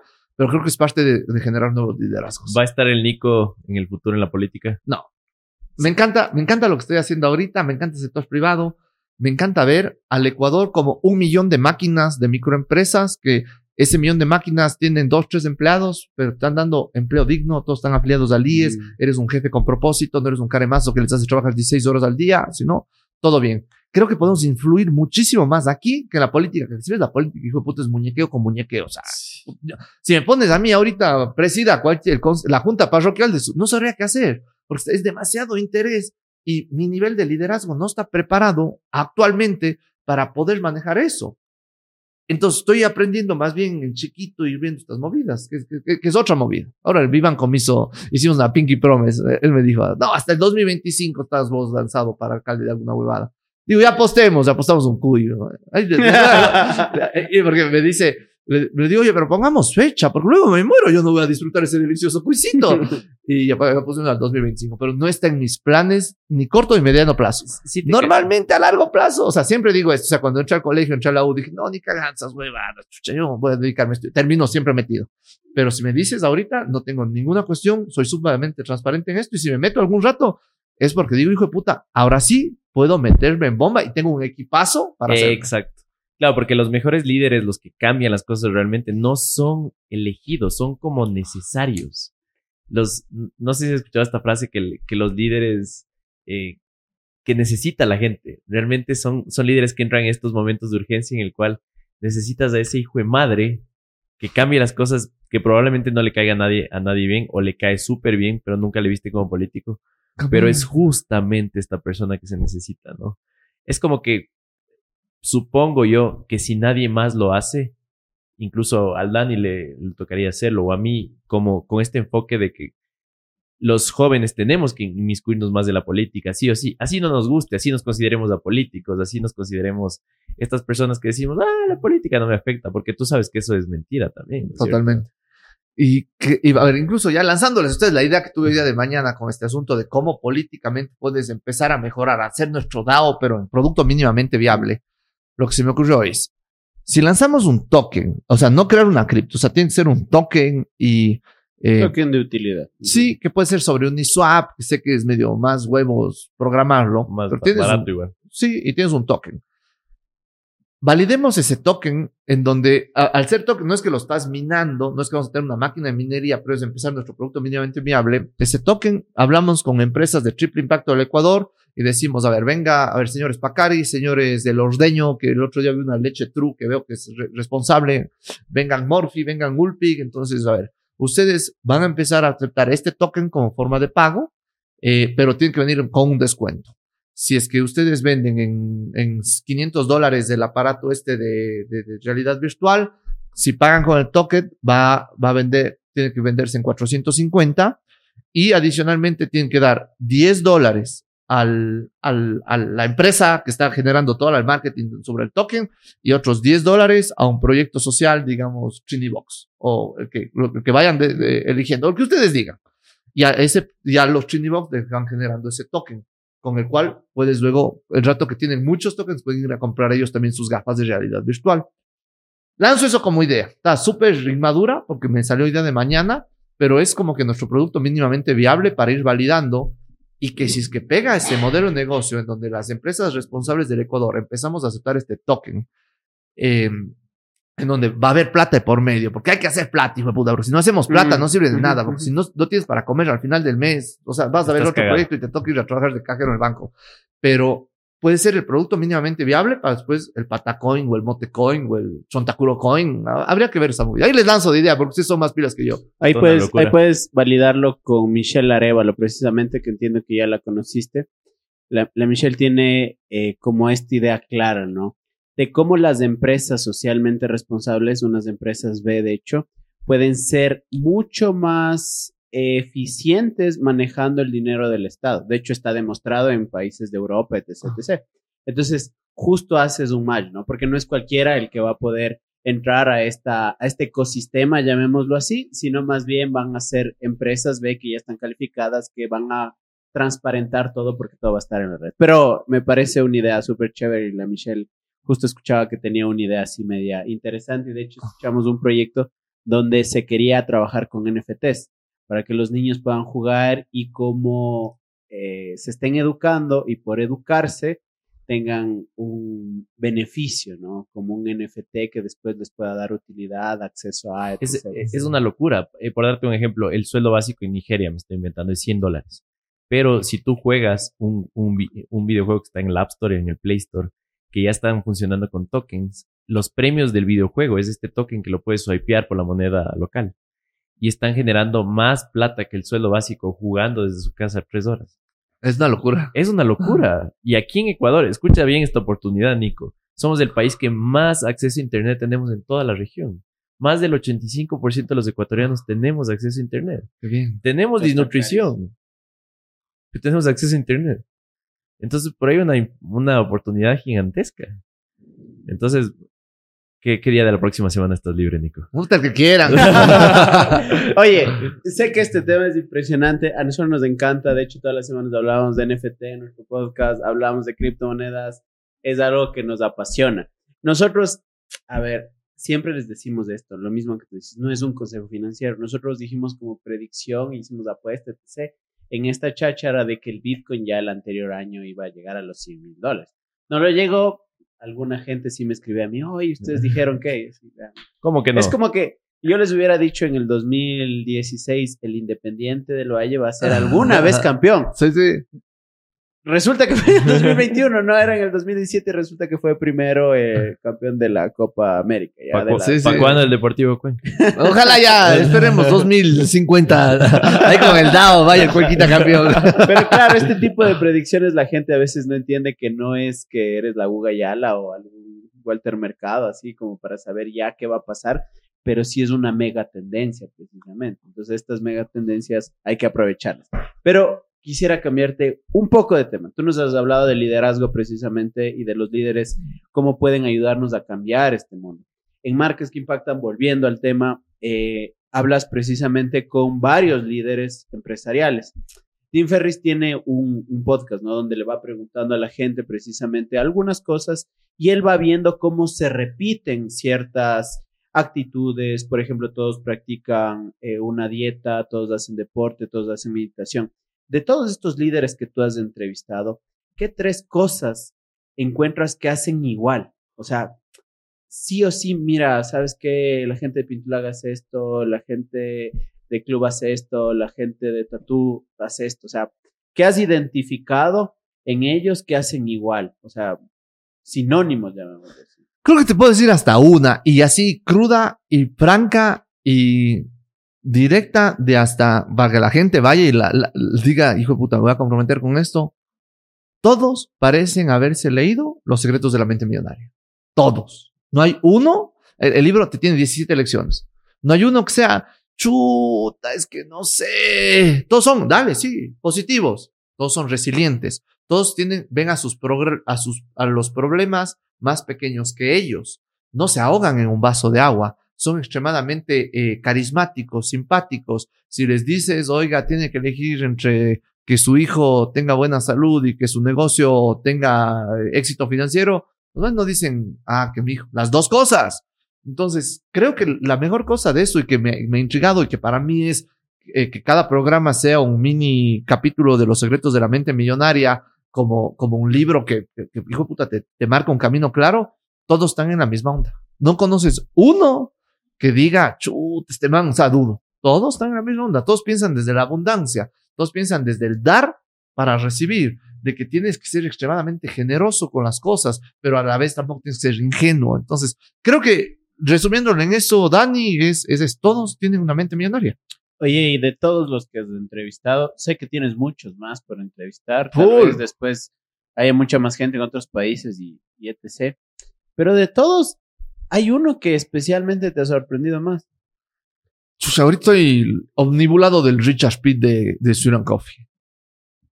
Es tal vez el tipo más solvente que le he entrevistado. Que, puta, o sea, tiene su negocio, eh, su, su, negocio es su mente. Sudan Coffee es un copy-paste del metaverso que tienen en, en, ceja. y que se sabe a detalle todo y que se sabe el nombre de todos los trabajadores, tiene mil empleados, obviamente no se sabrá de todos, pero la ta, ta, ta, ta, ta, ta, eh, súper responsable ambientalmente, ayuda, tiene cuatro programas de responsabilidad social, da seis mil dólares mensuales a una fundación, da un centavo de cada café que vende, da seis mil mensuales, haz cuenta cuántos cafés deberá vender a dar seis mil dólares mensuales, eh, ayuda a músicos, ayuda a sus agricultores del café, les enseña tecnología, o sea, es un man que dices, hijo de tanque de sacarse el sombrero, rebajo perfil. Re bajo perfil. Que me haya aceptado a mí la, la, la, entrevista. Incluso él, es, él es tío del Nils Olsen. Y como mm. ven de la danesa, por ahí es que yo entro también. Pero es un man que cero, cero, cero, cero cámaras, perfil privado en Instagram. Eh, como que el último que estoy agradablemente sorprendido. De ahí soy mega fan del Rock Sevilla. Creo que Rock Sevilla es nuestro Richard Branson ecuatoriano. De todo ahí. Eh, le admiro muchísimo al Rock como, como un tipo brillante, buena gente. Que cuando hice el de Casa Gangotena, todos, o sea, todos los que trabajan con Roque, Don Roque, puta, qué, bestia de tipazo. Alguien que me llama mucho la atención. Me encanta la historia del Walter Betancourt, la del Roberto Maldonado, eh, de gente que nacieron unas posiciones muy poco privilegiadas y que, hijo de puta, las reventaron y en una generación cambiaron para bien el futuro de tres más, las que le vienen abajo. Entonces hay como, como, como un detalle de los que me han, eh, ahorita me vienen a la cabeza, pero todos tienen una historia admirable y, de todos he aprendido mucho una barbaridad. Que más aprenden las huevadas soy yo. ¿Con qué invitado eh, Nico Muñoz, Nico Muñoz se daría por servido? O sea, ¿cuál? Elon Musk cuando empecé esto, digo, voy a hacer un marcas que impactan de Elon Musk. Y así como Lashley Barnes le hizo su, su, su huevada de libro, dije, yo voy a hacer un marcas que impactan de Elon Musk. ¿Crees que nos puedas llevar? Ahí nos vamos todos. le vas llevando al champ también. Eh, tengo un, un, objetivo intermedio, que es el Andy Wright, que si bien dice el de corporación favorita, en mi media plan, el Andy Wright te dice, Nico, gracias. Es el mejor reportaje y más digerible que, eh, bueno, que, que se ha hecho de corporación favorita Andy es súper bajo perfil, pero espero algún rato, y que además entiendo, tiene unas circunstancias familiares eh, complejas, eh, como para, para decir, ah, sí, salgo a los siete vientos y quiero ahora también ser mini influencer. El, el, Andy es otro tipo de, de, empresario, pero es uno de los hombres más brillantes que he conocido. Entonces, ponte, para mí, el rato que el Andy pueda decidir, a ver, quiero hacer esto y hago marcas que impactan, para mí también sería, sería algo extremadamente enorgullecedor y es como que mi paso intermedio a Elon Musk. ¿Alguien en la región? ¿En cómo en la región? O sea, Sudamérica. Em, me gustaría hacer con Borrero de Rappi. Hice ya con el Alejandro Freund, que dice, puta, panaza. Eh, que también es algo que digo, me encantaría hacer marcas que impactan Rappi en Colombia con, con, con Borrero, que creo que puede ser extremadamente poderoso. Mm. Gastón Acurio también le tengo ahí entre ceja y ceja, que, pero ponte, eh, que es parte de, lo que dice el libro Los secretos de la mente millonaria. Aún Elon Musk, si digo, puta, si está acá, aún. No lo veo imposible, pero me toca trabajo. El Andy también digo, mm, chuta, o sea, porque sé las condiciones y, y he hablado y que me dijo, no, anda con Alvarito. Y que es Alvarito Rottenbach de- que me manda las entrevistas, es un mega crack. Y a la gente pide en los programas, por mí, ¿por qué no sale el Alvarito Rottenbach? Pero eh, por a, a Curio, a Borrero, o sea, digo, sí, lo, lo- lo voy a lograr. No, no, no lo veo tan, tan inalcanzable, porque sé que son gente que están más en, en nuestra misma onda. Y el rato que ven un programa dicen, no, chévere, dile que venga. No, no es que tampoco se mueren por salir, pero, pero en mi termostato de mis creencias de que lo voy a lograr, digo, sí, dame, dame un par de meses. Y, Claro, porque tienes New New Bank, justo eso conversamos ayer. Tienes ahora el caso de New Bank, tienes el caso de Kushki precisamente. Y te preguntaba esto porque si tú tuvieras que recomendar a alguien que pueda venir a este espacio, ¿de quién te gustaría que hagamos un podcast? Si tendrías que darnos tres nombres, así. Sí, tú dirías- Y, y solo agregando como que lo que más valoramos en el podcast es primero que tenga desenvolvimiento de palabra, porque queremos que en esta infotoxicidad que dices tú, sí necesitamos que enganche la persona, ¿no? Primero, y que obviamente no, no tiene que ser influencer, nada, pero sí debe ser una persona interesante, porque puede ser, no tiene que ser empresario tampoco, puede ser alguien que tú converses y dices, loco, qué, qué buena conversa con este man. A ver, el primero que te recomendaría a Santiago Peralta. Put, se man está loco. Y es el cague de risa. Hijo, eh, un día me llama, oye, Longo, ¿no quieres irte al, al oriente unos tres días ahí para ver cómo se cosecha, se cosecha el cacao? Dices, puta de ley. Cabrón, ni mi gira de sexto grado del colegio me cago tanto de risa que tres días con, lo Santiago. No, o sea, Y ese es un man que es- está loco, o sea, está loco. Y él es full de Let My People Go Surfing, que es un libro que es pana, que es el que fundó Patagonia, es pana de Patagonia. Es un man increíblemente bien relacionado, que le puso, creo que era George Clooney, unos chocolates para su gala. de- o sea, él tiene unas historias del otro, de otro planeta. Eh, bomba, bomba. O sea, primero que les recomiendo, aunque se van a cagar de risa y tiene mucho aprendizaje, el, el, el Santi. Eh, el otro, tal vez porque lo tengo eh, fresco en la mente, el, el Richard Pitt. O sea, ese man Ya. también es pum, pum, pum, pum, pum, pum, pum. Increíble. Y el otro que me encantaría verles a ustedes dos, con dos al frente y tal vez yo en el medio ahí moderando, ustedes dos con el Eduardo Molestina y el Mario Larrea de Network ese, que son como que los dos podcasters eh, que pueden meterse duro en esto, que chuta, sería interesante que se estén cruzando info entre ustedes. Oh, Qué Como- interesante. hay como cuestiones que a mí me gustaría que puta me sacan eso, digo, vamos a escuchar. Vamos, vamos ahí. Porque al Rocky ya lo hicieron. Sí, Yo sí, sí. escuché ese. Y que eh, de hecho me sirvió full para preparar luego. Ayuda bastante. Así es, ñaño. Nico, em, a ver, la pregunta que te iba a hacer es, escuché que eh, utilizaste la palabra media plan. ¿Puedes explicarle a la gente qué es eso? Es bien cagado que te preguntan, oye, ¿cuánto costará? Es como cuando llegan a, llegan a una tienda y dice, ¿qué desea? Estoy viendo. Entonces, dentro del proceso de un embudo de ventas, eh, parte para direccionar a tu consumidor hacia qué nomás tengo en un mundo digital es un media plan. Entonces, cuando alguien, una empresa, una agencia de comunicación te dice, oiga, eh, quiero trabajar con usted, es cuando llega alguien al, al, al, al, local de telas o de trajes a decir, estoy viendo, puta, cerrar esa venta es complicado. Entonces, tú como empresa tienes que direccionarle, ah, pero le puedo ayudar, necesito un traje, tiene un cumpleaños, tiene una boda, quiere divorciarse, por, por cualquier razón por la que quieras vestirte bien. En el mundo digital como influencer, el media plan es como ese punto en donde le direccionas a tu prospecto de cliente hacia qué va a querer. Entonces, creo explicado medio morocha, criollamente. Sí, y te pregunto esto porque eh, mucha gente siempre nos ha preguntado, incluso nosotros, oye, ¿el Nico cobra por salir en marcas que impactan?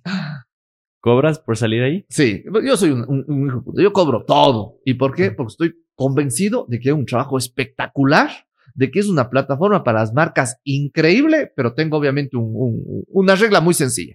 Si yo te llamo, no te cuesta. Si tú me llamas, sí te cuesta. Es, es- es así de sencillo la ¿Y si movida. te llama Don NASA? A ver, vamos a- vamos al siguiente punto. A ver, propósito. A ver, propósito. ¿Cómo está hecho mi embudo de ventas? Dice, oiga, Nico, quiero. O sea, es muy difícil decirle a una marca, oiga, usted no impacta. Es como decirle, su hijo es feo. Puta. es pelearte de por vida en una cuestión que además es extremadamente subjetiva, que no soy yo el Rock Sevilla, que capaz de Rock tiene la autoridad moral para decir, usted impacta, usted no impacta. O sea, primer punto que hago, les mando el media plan. Ahí yo tengo unos dos, dos clientes al día que dicen, quiero marcas impactan. Dos al día. 60 al mes. El 80% se quedan en dicen, hijo de puta, está carísimo. Por ejemplo, ese es para mí un prospecto no calificado.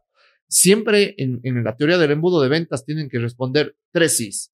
Si tengo un problema, si tengo plata para pagarte y si quiero que tú me ayudes. Si tengo un problema, si tengo plata para pagarte y si quiero que tú me ayudes. Este, el tema del media plan, o sea, ya si vienen para mí es porque tienen un problema de comunicación, de que quieren llegar con algo, pero necesitan masificar y ya sus redes valen paloma. Entonces, tienen un problema. La siguiente es con el media plan, si dicen, ya chévere, quiero esto, y no me dicen, está carísimo, dejan de responderte, y es, si tengo plata para pagarte. Y la tercera es ver si yo puedo resolver su problema. Si viene Don NASA y tiene el problema uno y dos, el problema tres es yo no puedo resolver su problema. No puedo hacer un, un mind washing de, de, de, de Sí, sí. eh, eh, poco ético de decirle sí, si le arregla a usted el problema. ¿Qué hago?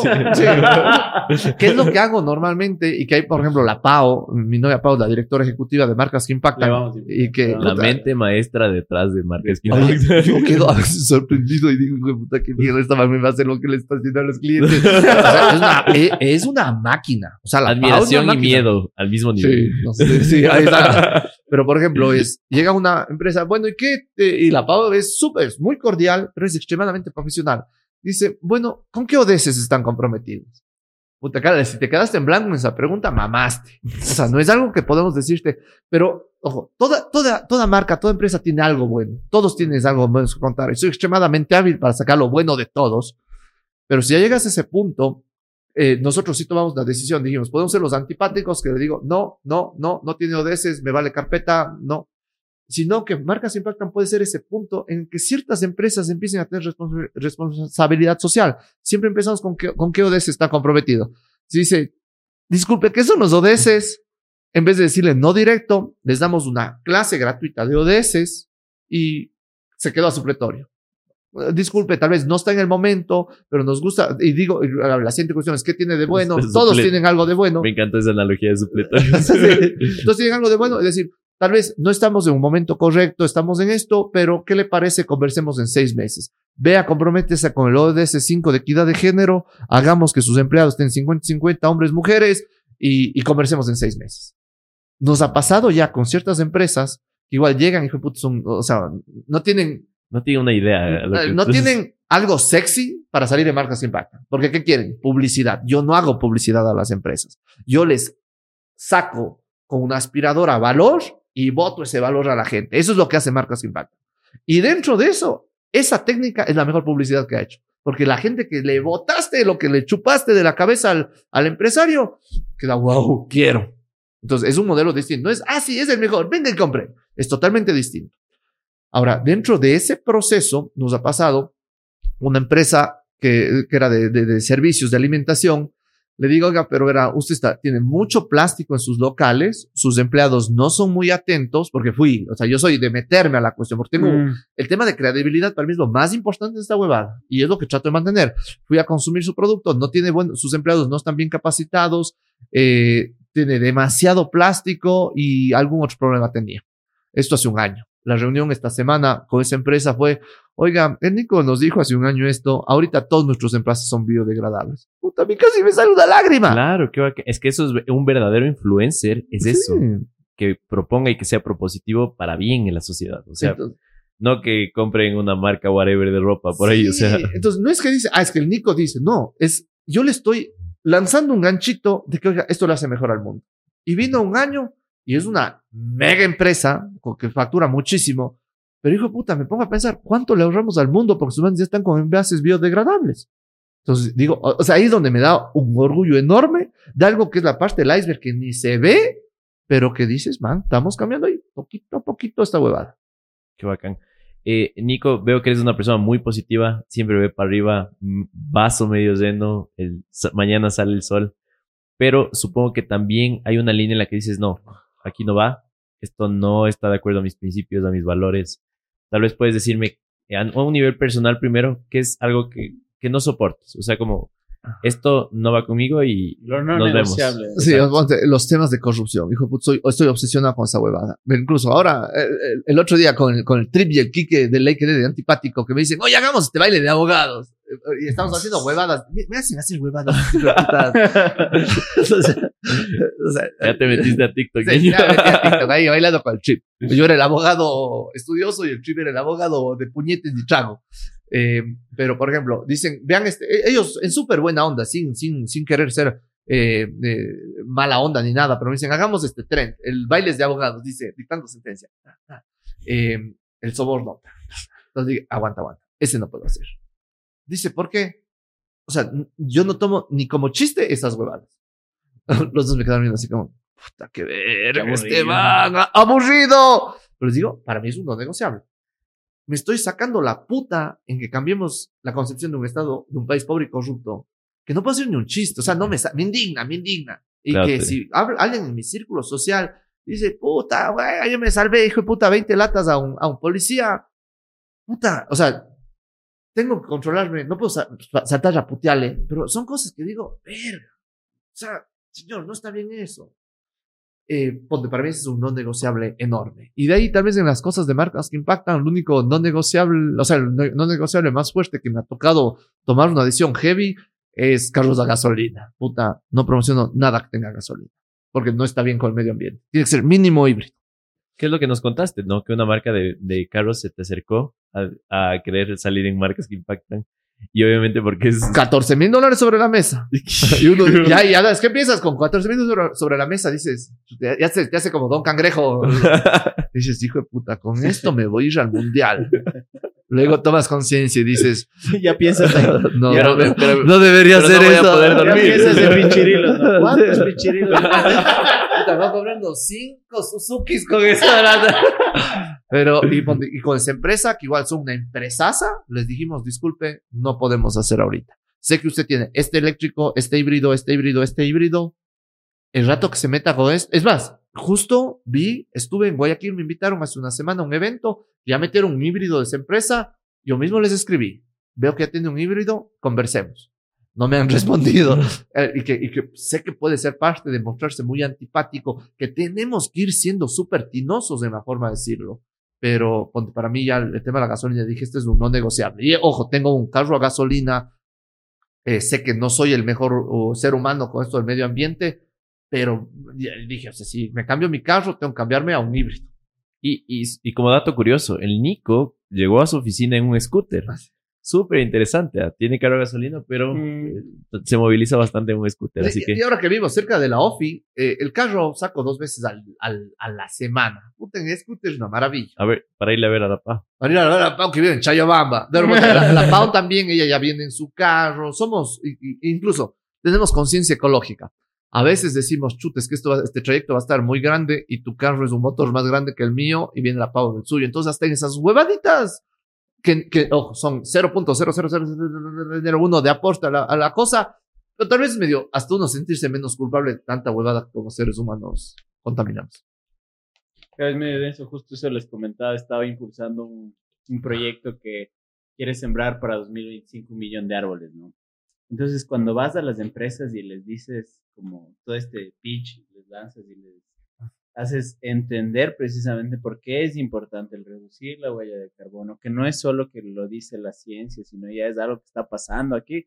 Es difícil porque a veces sienten que les estás acusando de malo. Sí, sí. O sea, a mí me han pasado un par de ocasiones que me han dicho, oiga, yo no estoy haciendo ningún daño con una empresa de plástico, por ejemplo. Sí. Y claro, cuando les cuestionas, dices, mira, tienes este problema, yo no puedo ah, yo no puedo recibirte en este proyecto porque estarías solo maquillando lo que ya estás haciendo. Pero también me pasó cuando hice el marcas que impactan de la llantera. Los manes queman caucho para hacer llantas, son extremadamente contaminantes, pero parte del asunto, y que son, admirables, mega cracks, pero parte del asunto, y que ves que son una empresa chévere, normalmente no, es que me dicen no hable de esto. O sea, y, y medio yo se adelanto porque prefiero evitarme el mal rato antes de, de llegar allá y que me digan, señor, no puede sacar el reportaje, y que para mí sería un no negociable el hecho de decir, oiga, pero es que yo tengo que preguntarle cómo, qué responsabilidad social ambiental tiene. Yo tengo que decirle directamente al, al, al CEO, oiga, usted contamina mucho, pero ¿y, qué hace? Entonces, es parte de lo que me gusta es que si entendemos el tema de la evolución y el pensar rápido y pensar despacio, es que justamente ese tema de autoconservacionismo en piloto automático que tiene el ser humano, Hoy les vas a los centennials, a estos manes entre los Ujú. 16 y 21 Que años. quieren ir jugando PlayStation en el Tesla. Sí, que quieren ir jugando PlayStation en el Tesla, pero son extremadamente medioambientalistas. Los manes nos van a salvar. Nosotros somos la generación sándwich que tenemos que tomar conciencia. Nuestra generación arriba les vale paloma. Pero ya nuestros centennials, esos, esos Claro, nos salvan. pero para mí ha sido una lucha. Yo ando en bici, para mí ha sido una lucha todos los días. Sí. Con la gente de los carros, con la gente de- que no cacha por qué utilizas bici o por qué utilizas scooter versus un carro, ¿no? Pero- Sí. Nico, ¿hay una o dos empresas que se te vengan a la mente que estén haciendo justo impacto medioambiental de una forma loquística, súper innovadora? O sea, que, que te esté volando los, los sesos y que siempre le cuentes a la gente, ¿no? Están haciendo este proceso de tal forma o tienen este producto que está hecho con esto de acá. ¿Sabes lo que más me gusta? Es Smash Piloch, la primera que se me viene a la mente, porque es algo tan raro y que dices, puta, qué bruto, ¿cómo va a gastar 10 millones de dólares en un bosque y sin modelo de negocio? Y en medio de eso, dice, tengo que hacer un, un hotel. Pero hijo de puta, para que esto me salga, necesito 600 habitaciones. Chucha, y solo, y, y ahí sí te vas a la shed con el hotel porque son 600 carros todos los días. Dice, "Mm, tengo que hacer 12 habitaciones. Pero tengo que hacer 12 habitaciones, tengo que cobrar 1.500 dólares la noche voy a hacer un hotel con dos habitaciones y voy a darme los medios de cobrar 1.500 dólares la noche y con eso con- conservar estos árboles. O sea, para mí es el ejemplo más loco de man que señor, está mamado, que le hubieras mandado al centro. Claro, al- al- que se pegó. Sí, sí, le dije la marihuana. Y que es un modelo de éxito más hijo de putas que tenemos. Que, o sea, a mí me vuelve loco. Y que en todos los metaversos quiero ir a comprar el Mash Piloch, pero ya hay alguien que me gana, cabrón. Oye, pero te, te das cuenta, ¿no? Si tú le pones a él, o sea, extraes a Rock Sevilla de la fórmula y le pones, no sé, a cualquiera de nosotros a pichar la misma idea, todos nos van a decir loco. Sí. O cualquiera, cualquiera tendría la misma reacción, pero fue él el personaje y todo lo demás. Y sabes la otra cosa que me pudo. Yo, yo me meto así deep en las movidas. Del rock hace mucho de su, de su fortuna en seguros. El mercado de seguros es ese intangible, raro, que está con una regulación de. La, está en la superintendencia de bancos y seguros, luego pasó a la de compañías, valores y seguros, que es una cuestión financiera de fondo en torno al, al funcionamiento del negocio. Pero que, que, que ese es un mercado que incluso yo estoy súper interesado. Ahorita estoy, de hecho, negociando con una aseguradora para que sean uno de nuestros principales auspiciantes pero con, con un enfoque que ahí veo, pucha, un tema de altísima rentabilidad. Es riesgoso, porque hay, hay unos riesgos de quiebra machos, porque tienes que hacer unas, no son ecuaciones, son ni algoritmos, no me acuerdo cuál era el término, eh, pero que, que tienes que verlo. Pero cálculo de riesgo, ¿no? cálculos, cálculo actuarial, cálculos Actuarial, actuariales. ¿no? Pero digo, chuta, ahí podemos, ahí yo veo también una cuestión, quiero ver cómo me meto, pero justamente desde mi perspectiva comercial, de enfoque de ayudar a más gente y mientras más gente ayude, más plata hago. O sea, y de- dentro, dentro lo, lo que tengo en la mente es, yo estoy vendiendo marcas y SaaS por un chatbot. La validación de eso es que yo, a la larga mi negocio de abogado es de confianza. El de los seguros es el mismo. Y no, no hay una aseguradora que esté con modelo de éxito de vender lo mismo por un chatbot. Ahí es donde dije, tan, y aceptamos Bitcoin y puta, nos forramos. Entonces, pero, pero es, es ideas que igual tengo en la cabeza. Oye, ¿y crees que hemos hablado de un montón de cosas? ¿Crees que los youtubers, influencers, eh, gente que sale en redes sociales, no deben hablar de un tema? Por ejemplo, el tema de corrupción. Eh, a ver. Dentro de nuestra comisión de TikTokers y YouTubers del Ecuador, sí me gustaría, y, o sea, cosas igual que tengo en la cabeza. Alguna vez Unos, creo unos que- mandamientos por ahí. alguna Sí, vez- debería haber o sea, que incluso yo ya, ya, ya me imaginé todo esto, o sea, porque mi cabeza es una máquina de ideas y es en el archivo de TikTokers tengo este. Y que no te has lo- chocado en el scooter mientras salen estas ideas. Una vez sí me saqué la puta. Por suerte no estaba de terno. Solo pongámosle en contexto a la gente. Hace un año habíamos hecho una este podcast más o menos más o menos y habíamos dicho, no, habríamos hablado de una asociación precisamente que deberíamos juntarnos. Si la gente del transporte tiene asociación, si la los médicos tienen, si los Taxistas, los abogados. nosotros también como youtubers, tiktokers, lo que sea, deberíamos tener una asociación. Tú le pusiste ya después CTE y ahora estamos viendo si le ponemos CITE, ¿no? Comisión de Youtubers y TikTokers del Ecuador. Entonces, en ese contexto, por eso le hablaba, porque claro, si van a estar en la asociación, aparte de que aporten, Ah, no, billete. asociación, Solo y- aceptamos y- Solana, pero hay ciertas cosas de las que no se deberían hablar, ¿tú crees? Sí, a ver, donde yo pensé esto y dije, si ya hacemos un buen proyecto, decímosle, decimos, Roque Acolite, que creo que es el- al que todos admiran, que o Sí, sea, sí, sí. todos dicen, ya, chévere, que, que hay que hacer eso, porque además hay muchos egos. Puta, o sea, somos Es bien de- cojudos, sí, sí, somos sí. bien cojudos, me incluyo dentro de la movida. Yo trabajo todos los días en mi humildad para decir, oye, yo no soy ni más ni menos que nadie que llega a cualquier y no es que estoy hecho el machito, porque es un tema así como, como los gallos, eh, mente reptiliana de "Chucha, este cabrón tiene más seguidores y yo y me estoy hecho el más bacán. y eso nos complica porque estamos compitiendo. El rato que cambiamos el chip hacia colaboremos y le decimos, ver a Roque. Es que si dices, ¿quién, quién, ¿quién puede ser alguien que convoque? Porque necesitas un líder que puede ser el Quique, que es tal vez el más, el con mayores números al- al- en el segmento Ah, en ecuatoriano Ecuador, exacto. en ecuatoriano, pero que igual puede tener resistencia de algún lado. Pero si dice, a ver, que convoque el Roque, nuestro Richard Branson ecuatoriano, decirle, Roque Acoli, te tienen que dar, denos un martes, ya que no haya nadie en casa gangotena. Comida y hospedaje. Y que sea una invitación del Roque, que incluso paguemos, porque o sea, no, es, no es tan complicado, pero que el Roque nos invite a una cena en donde estemos en casa gangotena, cada uno pague su comida, y así que tiene para dormir, o que nos dé ya 50% de descuento, y dormimos changados tres en una, en una, en una duplex, pero y que digamos, y que vayamos con un propósito. Por ejemplo, corrupción, eh, violencia de género. Con esas dos me quedaría, porque de no ya haces algo muy complejo. No hagamos chistes de esto. ¿Qué, qué opinan? Eh, lancemos esa idea. Y para ver qué nos dicen, porque ojo, tampoco es que vamos a imponer, oigan, esta huevada, y decir, eh, y que incluso puede que salga una idea, oigan, es que con, la, con, con, la, con el chiste de esto sí podemos cambiar el asunto, o podemos hacer un chiste, esto me estoy imaginando ahorita, yo, yo soy alguien que no, no va a salir haciendo esas huevadas, pero eh, con el chiste de esto, tal vez sí podemos hacer eh, que te comprometas, que tengamos una captura de pantalla, que siempre que te mandes un chiste de corrupción, al final pongas eh, este tipo de cosas, esto es una parodia, pero esto en la vida real le tiene cagado al Ecuador, dile no a las coimas, ponte. No decir, no decir, no, es que no se hace, sino pilas, porque creo que es algo que podemos estar de acuerdo todos. Eso y violencia de género, que creo que es otra bobada que estamos medio cagados. Puede ser un- un- una iniciativa, pero si hacemos de la CITE desde la perspectiva de decir, oigan, bueno, hay que prohibir esta huevada, no vamos a ser muy propositivos. Creo que el, el primer paso, que es algo a lo que debemos llegar, el primer paso, entendiendo antropológicamente cómo funcionan nuestras cabezas, debería ser, ¿y qué gano yo para que vayan y se sienten Mm. ahí? Entonces, tal vez, me- ayer con Gabo conversábamos que puede ser un primer punto, una especie de una agencia de, de, de calidad, de producción, de estandarización, de, de cosas que les pueda ayudar a los youtubers y que el, parte de la asociación sea, tú pagas esto y tienes derecho a tan, tan, tan, tal cosa, generamos un muy buen equipo, vean todo lo que gastamos nosotros en edición y que estamos, estamos peleándonos, dijo de puta, se me va un editor, nos ponemos Mm. a llorar y que eh, entre el mi Estevitan, lo que ustedes saben editar, el Paul Vallas, el, eh, son gente que edita espectacularmente bien, son, son escasos en el mercado y que hay gente que no los valora y no quiere, y va a hacer lo más barato, pero ya ves que lo más barato en edición, hijo de puta, no funciona. Ujú. Tienes que ir a la calidad y comprar calidad.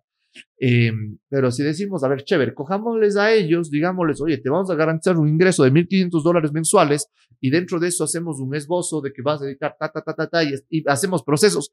Cosas que se me ocurren que, que pueden ver, porque siempre estas asociaciones tienen que venir desde, tienen que entender qué van a ganar de entrada. Después Mm. de les metemos con, no, no estas otras cosas. ¿Y desde cuánto cobrar, no? Porque siento que te, te deben llegar muchos mensajes por interno como, oye, Nico, ve, estoy empezando, tengo dos mil seguidores. ¿Cuánto cobro por una historia, por un TikTok? No sé si le puedes dar una guía súper rápida a la gente de cómo valorar tu audiencia y cómo más o menos eh, saber cuánto podrías cobrar. Sí, Y también, y perdón, y ahí también hazle un ejemplo con los emprendedores, porque también la gente puede tener la idea de que los youtubers, influencers, todos están en el mismo saco y todos son costosos o todos son muy baratos. Sí. A ver, yo creo que aquí la mejor recomendación es el libro El Océano, la estrategia del Océano Azul. Ujú. Ya. Mientras estés metido por precio, hijo de puta, va a estar cagado. Ujú. Y si algo, eh, ah, sabiendo que eh, a mí el tema de YouTube me coge viejo, lleno de privilegios, entendiendo la huevada, viendo, leyendo la bola de cosas, yo ya hice una empresa, hijo de puta, y que tenemos un tema de crecimiento brutal y con proyectos de ya hacer películas a mediano plazo y quiero hacer una serie en Netflix del Carapaz que le dé la vuelta al Last Dance de Michael Jordan y una serie de, de Julio Jaramillo que le dé la vuelta a la de Luis Miguel y que el mundo esté diciendo, hijo de puta, quiero ir a conocer el Quilotoa y pegarme un trago en las peñas porque vi en la serie en Netflix y, y- y quiero probar esa huevada. O sea, eso es en, en chiquito a, a- a- lo que... Eso es, de- es el plan de negocios del próximo año, ¿no? De- Sí, sí, sí. o sea, cosas que, que queremos meterle porque tenemos que evolucionar. No puedo estar haciendo videos de, de empresas puta, 60 años. Pero yendo a la, a la cuestión, yo estoy en un océano azul ahorita. Eh, básicamente, eh, mi propuesta de valor de Edu Entretenimiento con un host que conoce muy bien el tema de los negocios, que hace las preguntas precisas y que además tiene el conocimiento, la experiencia, los contactos, la credibilidad para que un, un, un Rock Sevilla, un Richard Pitt, un Nils Olsen, un Alfredo Peña eh, o el Alfaro Beto Moreno te abran las puertas para entrevistarles, es algo que es un valor agregado mío, que es muy de mi personalidad, que tiene el plus, que, hijo puta, copiarme es bien cagado. Yo tengo 31 años que le llevo adelante porque soy yo y mis circunstancias. ¿Cuál es el problema? Es que si yo me salgo del- de, la ecuación, marcho. Entonces, por eso tengo que ir haciendo productos, aparte. Eh, mi sugerencia a los influencers, cobren lo que ustedes se sientan cómodos. Eh, creo que eh, en este asunto, si es que para ti, he visto influencers que cobrar 20 dólares una historia, pero dices, oye, me voy a meter al mes 100 dólares y para mí 100 dólares es hasta plata, totalmente respetable. Yo que cobro 200 dólares un- una historia, no tengo por qué decirle por qué tiene que poner un cero más, porque es mucho su realidad. Y si es que yo empiezo a decir, puta, es que me estás cagando el mercado, no es que me estás cagando el mercado, es que yo soy incompetente empresarialmente para, para meterme en un océano azul, estoy en un océano rojo. Creo que ese puede ser la mejor, el mejor resumen de lo que tengo en mi cabeza en torno a precios. Oye, perdón, solo ahí para acabar. El otro lado, lo que te decía, tú eres un emprendedor, porque sabemos que este podcast van a escuchar muchos emprendedores. ¿Cómo haces para seleccionar tu eh, influencer, llamémoslo así, el que va con tu marca? Porque también hay que educarle a la gente que está contratando y decirle que no solo son números, o sea, no, por más que tenga un millón en TikTok, no es lo mismo alguien que sí tiene un mercado como el tuyo. Sí, sí. Yo siento que me, he topado con varios encargados de marketing que, que lo que buscan es impacto fuerte y miden por views y likes. Y si le das el view y el like, hijo de puta, la gozaste. Para eso, para eso contrata a Facebook, pues. Sí, que sí. te dé alcance. Eh, Exactamente. Y te sale más barato. Ahora, el asunto que yo les, que yo, por ejemplo, trabajo con las empresas es conversión. Es qué vamos a vender y de lo que vamos a vender, cuánto está vendiendo hoy día y vamos a ver cuánto vendemos el mes siguiente. Esa es mi conversión. Por- y, que, y, que, y que viéndole con todos esos, es mi cap, esto se llama KPI en, en- en los negocios. Mi KPI con Shumir es cuánto canuto piden en el Supermaxi. Por eso es lo que me hace negociar renovaciones de contrato. Con Payphone al inicio era descargas. Ahora O ya no entiendo es- por qué nos serviste uno antes, ¿no? Claro. Atención. Yo vengo comprando el Supermaxi. Me aumenta el KPI. Pero de con Payphone al inicio era descargas. Ahora ya no es descargas, ahora es transaccionalidad. Entonces, Mm. por- vos ves mi speech es, es usa, usa. Con, con Montebianco era cuántas pailas de helado de mandarina tienes que hacer al, mes. Y con Dátil, conversión de leads. Entonces, hay empresas que, le- que llegan y le digo, oiga, chuta, yo no sé cómo le puedo vender su cuestión, porque el que me ve a mí, yo no soy alguien que consume su producto. Eh, por ejemplo, ahora nos pasó con las empresas de alimentación, que le digo, es que no sé cómo vender eso. Incluso si bien puede estar en el mismo, en el mismo segmento de alimentación que una empresa que tengo, mi viewer no se identifica tanto con Consumovida y yo mismo no me identifico con Consumovida. Pero ¿qué decimos? Vendamos otra cuestión, en donde, por ejemplo, una empresa ahora nos dice vamos a hacer una, o una salida a bolsa y queremos que desde tu perspectiva de influencer promociones el tema de cuántas acciones vendemos en mercado de valores. Entonces ahí es donde digo, puta, ahí es donde voy a la va, cabeza, claro. digo, a rechazo. Llega otra empresa y dice, puede. Dice, a ver, no, no, no, no, a ver, sé que, que, que su target no es el de la salchipapa, que si bien se pega la salchipapa, a mí me encanta la salchipapa y con la salsa rosada, ta, doble salchi, eh, digo, me dicen, oiga, su KPI sea venta de franquicias del negocio. Entonces digo, ah, a ver, ve- buena, buena. Entonces para mí todo va enfocado en ese KPI, en cómo tú como, en, en qué la empresa va a vender y que la empresa tiene que medir a los influencers en eso y que si algo he aprendido en esto, no te puedo decir nunca esto va a triunfar o esto va, a, no pegar. Ayer hablábamos, eh, te cobran tanto un TikTok, pero puede que llegue a los 100 mil views, views o llegue a los mil. Eh, entonces todo es en la cancha, todo es probando y para las empresas creo que lo más importante es definan su trigger, quién es su cliente ideal y si es que al influencer que le estás contratando es alguien que para- compraría tu producto. Si no es alguien que nunca te ha comprado, piensa dos veces. O sea, creo que puede ser el mejor tip para emprendedores. ¿Cuál es la audiencia de marcas que impactan? El 60% de nuestros seguidores son millennials emprendedores con iPhone.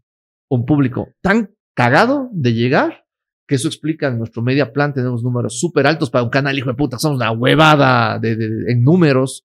Que si bien yo, yo estoy orgulloso de 56.372 seguidores hasta hace dos minutos. Pero, pero, eh, pero es un nicho que no ve Netflix, no consume diarios, eh, está trabajando y que es su propio jefe y es gerente, presidente, secretario, eh, mensajero de toda la empresa, pero se da su tiempito para marcas que impactan, porque se relaja, se caga de risa y aprende. Entonces, es parte del modelo de negocios que yo sabía que tenía que llegar a, a gente que las empresas quieren llegar, porque el, el emprendedor millennial con iPhone tiene plata para gastar. Y eh, hay otro punto que tal vez eres un emprendedor centennial con un Xiaomi que te compró tu papi, pero que sabes que quieres llegar a y te estás preparando para, para eso. Entonces, es, es, es- todo eso está en, dentro del plan de negocios. Oye, ¿y ¿cómo validaste ese arquetipo de cliente de impactan? Eh, Porque nosotros, justo eso lo comentábamos ayer, ¿no? Nosotros teníamos en Murphy precisamente la idea de que teníamos a todos los geeks del Ecuador por poco, ¿no? sí, sí. Y nos dimos contra el piso porque no era así. Tuvimos que validarlo de alguna forma. Era la- ¿no? más bien la- la- las personas que ignoran la mayoría de temas de tecnología y le ven a YouTube como una guía de tutoriales. ¿Cómo hago esto? Necesito una computadora. ¿Cómo compro una computadora? Entonces ahí es donde empezamos a tener clics nosotros. Sí, yo validé básicamente equivocándome. Puta, salí sin tener mucho eh, claro hacia dónde iba el tema con los primeros capítulos, pero ya tenía conocimiento, experiencia, contactos, sabía que mi target era emprendedores, eso lo tenía clarísimo, después vi que eran los millennials, eh, y después ya vi que, eh, que casi, y además es entre la mezcla entre la estadística que te dan las redes con, con el feeling, en donde casi, casi te puedo garantizar que si tienes un emprendedor millennial que tiene un iPhone en el Ecuador, le preguntas, ¿has visto marcas que impactan? Y te dicen sí. Casi, casi te puedo garantizar eso. Entonces ya es una cuestión poderosa y que me pasa en las mentorías, en las charlas, que les digo que, que, pasa y dice, ay, yo soy el emprendedor millennial y tengo un iPhone y veo marcas que impactan. Y digo, eh, exacto, eh, la huevada funciona. Entonces, pero, pero es una mezcla entre la estadística que te, da YouTube, el plan de negocios y el feeling que vas teniendo con la gente. ¿Ustedes qué celular tienen? Ay. Sí, vemos mal. sí, sí, entonces es, es estrategia. Qué bacán, Nico. Nico, ha sido una conversa tan, tan del putas, porque no existe otra palabra así a la ecuatoriana, del putas. Creo que hemos tocado temas muy profundos. Hablamos desde las creencias que necesita la sociedad, hablamos de emprendimiento, hablamos de cómo debería estar YouTube en el Ecuador, TikTok. Hermano, sé que vamos a hacer algunos podcasts, si es que tú nos los permites, obviamente. Sabes que en Quito tienes una casa. No sé si tú, amigo, tienes alguna otra pregunta, tal vez, adicional.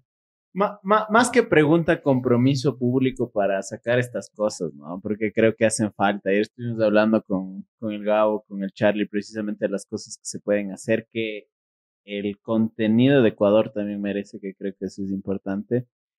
Y cómo la vida nos unió, ¿no? Al, al final, cómo el estar en un país geográficamente bendecido, que tiene la línea Ecuador, etc., cómo todo esto nos ha beneficiado, ¿no? Y el mismo hecho de coincidir creo que es importante. Entonces, más que pregunta, más bien eso del ánimo para comprometernos, para sacar estas huevadas de la CITE, para sacar estos temas de no hablar de corrupción, de hablar más de ODS. Creo que hay mucho de lo que hemos aprendido tanto Carlos como yo y de seguro mucha gente también está aprendiendo el día de hoy, no solo con tu podcast de hoy, sino más bien con todo lo que haces en Marcas que Impactan, en Confem Emerencias. Entonces, más bien eso, ¿no? Llevarnos el compromiso a hacer las cosas, precisamente el don is better than perfect y hacerlas precisamente, así que eso me llevo de hoy. Yo solo, así como para, para cerrar, eh, cinco cosas que exportarías de Ecuador. Si solo tuvieras cinco cosas que llevarte en una maleta, irte a Marte con Elon Musk y con todo, todos los demás. Te voy a ¿qué poner cinco en orden descendente, desde el quinto hasta el más importante, y que se me viene ahorita a la cabeza. A ver, el quinto Y, y ojo, a ver, voy a promocionar marcas, pero entendiendo el tema de trasfondo de la marca. Y les voy a explicar. O sea, el quinto, Pacari. Y entendiendo. Atención, Gabito vaya cogiendo una, una puntita ahí, segundo. Eh, oigan, no sé cómo mandarle. Yo no sé que se acepta PayPal. Eh, a ver, Pacari, desde la perspectiva que puede ser al, que es un, un ejemplo de cómo dejar de vender commodities a vender casi más que un producto, una experiencia. Porque tienes chocolates de 25 centavos. Este cabrón te cobra 5 latas de chocolate. Y la gente compra y lo goza. Eh, como algo que es exportable muy bien. La segunda, un aguardiente con propósito. Sea la marca que sea. Desde Canta Claro, Shumir, Cristal, eh, eh, eh, eh, Pájaro Azul, Norteño, todos. Pero entrar en bomba como un, un el, el, el, el, licor o el aguardiente eh, de la fiesta, de la felicidad, hasta del, del tema de sacar el diablo y que no vas a ser infiel si le sacas el diablo, eh, como, como un cuarto producto. El tercero, creo que deberíamos rebautizar a la banana split, al ser los reyes de, los guineos en el mundo.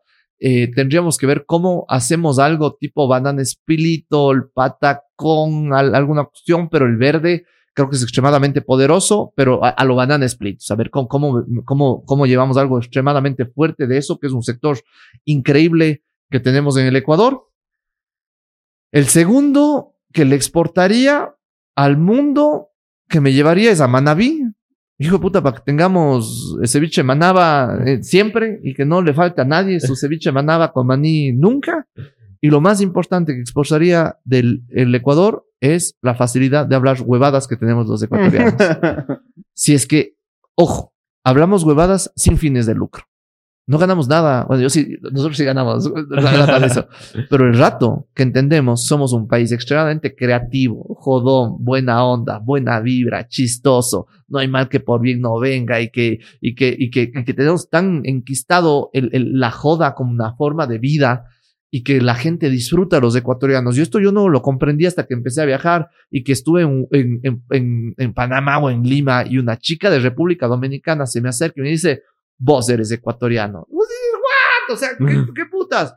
Eres borracho, eres jodón y hablas raro. sí, sí, soy, soy yo. Eh, el rato que empezamos a hablar huevadas, las empaquetamos en fibra óptica y las vendemos al mundo, puta, tenemos una oportunidad increíble. Que cambiemos la viveza criolla por creatividad criolla, hijo de puta, dominamos el mundo. Porque poca gente tiene la habilidad de hablar huevadas que tenemos en Ecuador. Nico, si la gente quiere llegar a ti, ¿en qué redes te encuentra? ¿Cómo te escribe? ¿Cuál es el canal favorito dentro de todas las redes que tienes para, para que la gente te encuentre? Siempre en todas, Nicolás, arroba Nicolás R. Munoz con N y Z. Estoy desde Facebook hasta Tinder. Eso es. Y en, ¿Cómo se llama la que pagas para que te vean? en OnlyFans también. Sí, Sí, tengo abierta, pero no he generado contenido. Se viene, se viene el OnlyFans del Nico, así que... 2023 es el proye- A ver, que además también, no sé si comentamos esto en el podcast anterior. Si, hay empre- si necesito, tengo 100 emprendedores a los cuales les di, cuesta 50, ahorita estoy cobrando 80 dólares la consulta, porque en oferta y demanda llega un punto, hijo de puta, que no puedo pasar cobrando consultas. Em, pero dices, o sea, 80 dólares sé que es impagable para, para el 90% de emprendedores ecuatorianos. Y ojo, es solo la consulta. Si quiere aparte, le cuesta aparte lo que necesite jurídicamente. Pero por eso en el modelo de negocio de Ulpic damos tanto valor gratis en TikTok, en marcas que impactan, en Instagram, para que no tengas que pagar eso. Y tienes un chatbot para hacer consultas rápidas de las cosas que necesita un emprendedor. Pero si veo eso y digo, ¿qué tal si en vez de 80 dólares una hora, les cobro 50 dólares una membresía mensual a 100 personas y estoy generando ahí un contenido mucho más de nicho para ciertos emprendedores? Son 5 mil pepinillos al mes. Entonces, no le descarten al OnlyFans, que ahí le tengo como otro modelo de negocio que se puede armar. Buenísimo. Nico, como siempre, un gustazo. Nos vemos la próxima. Gracias, amigos.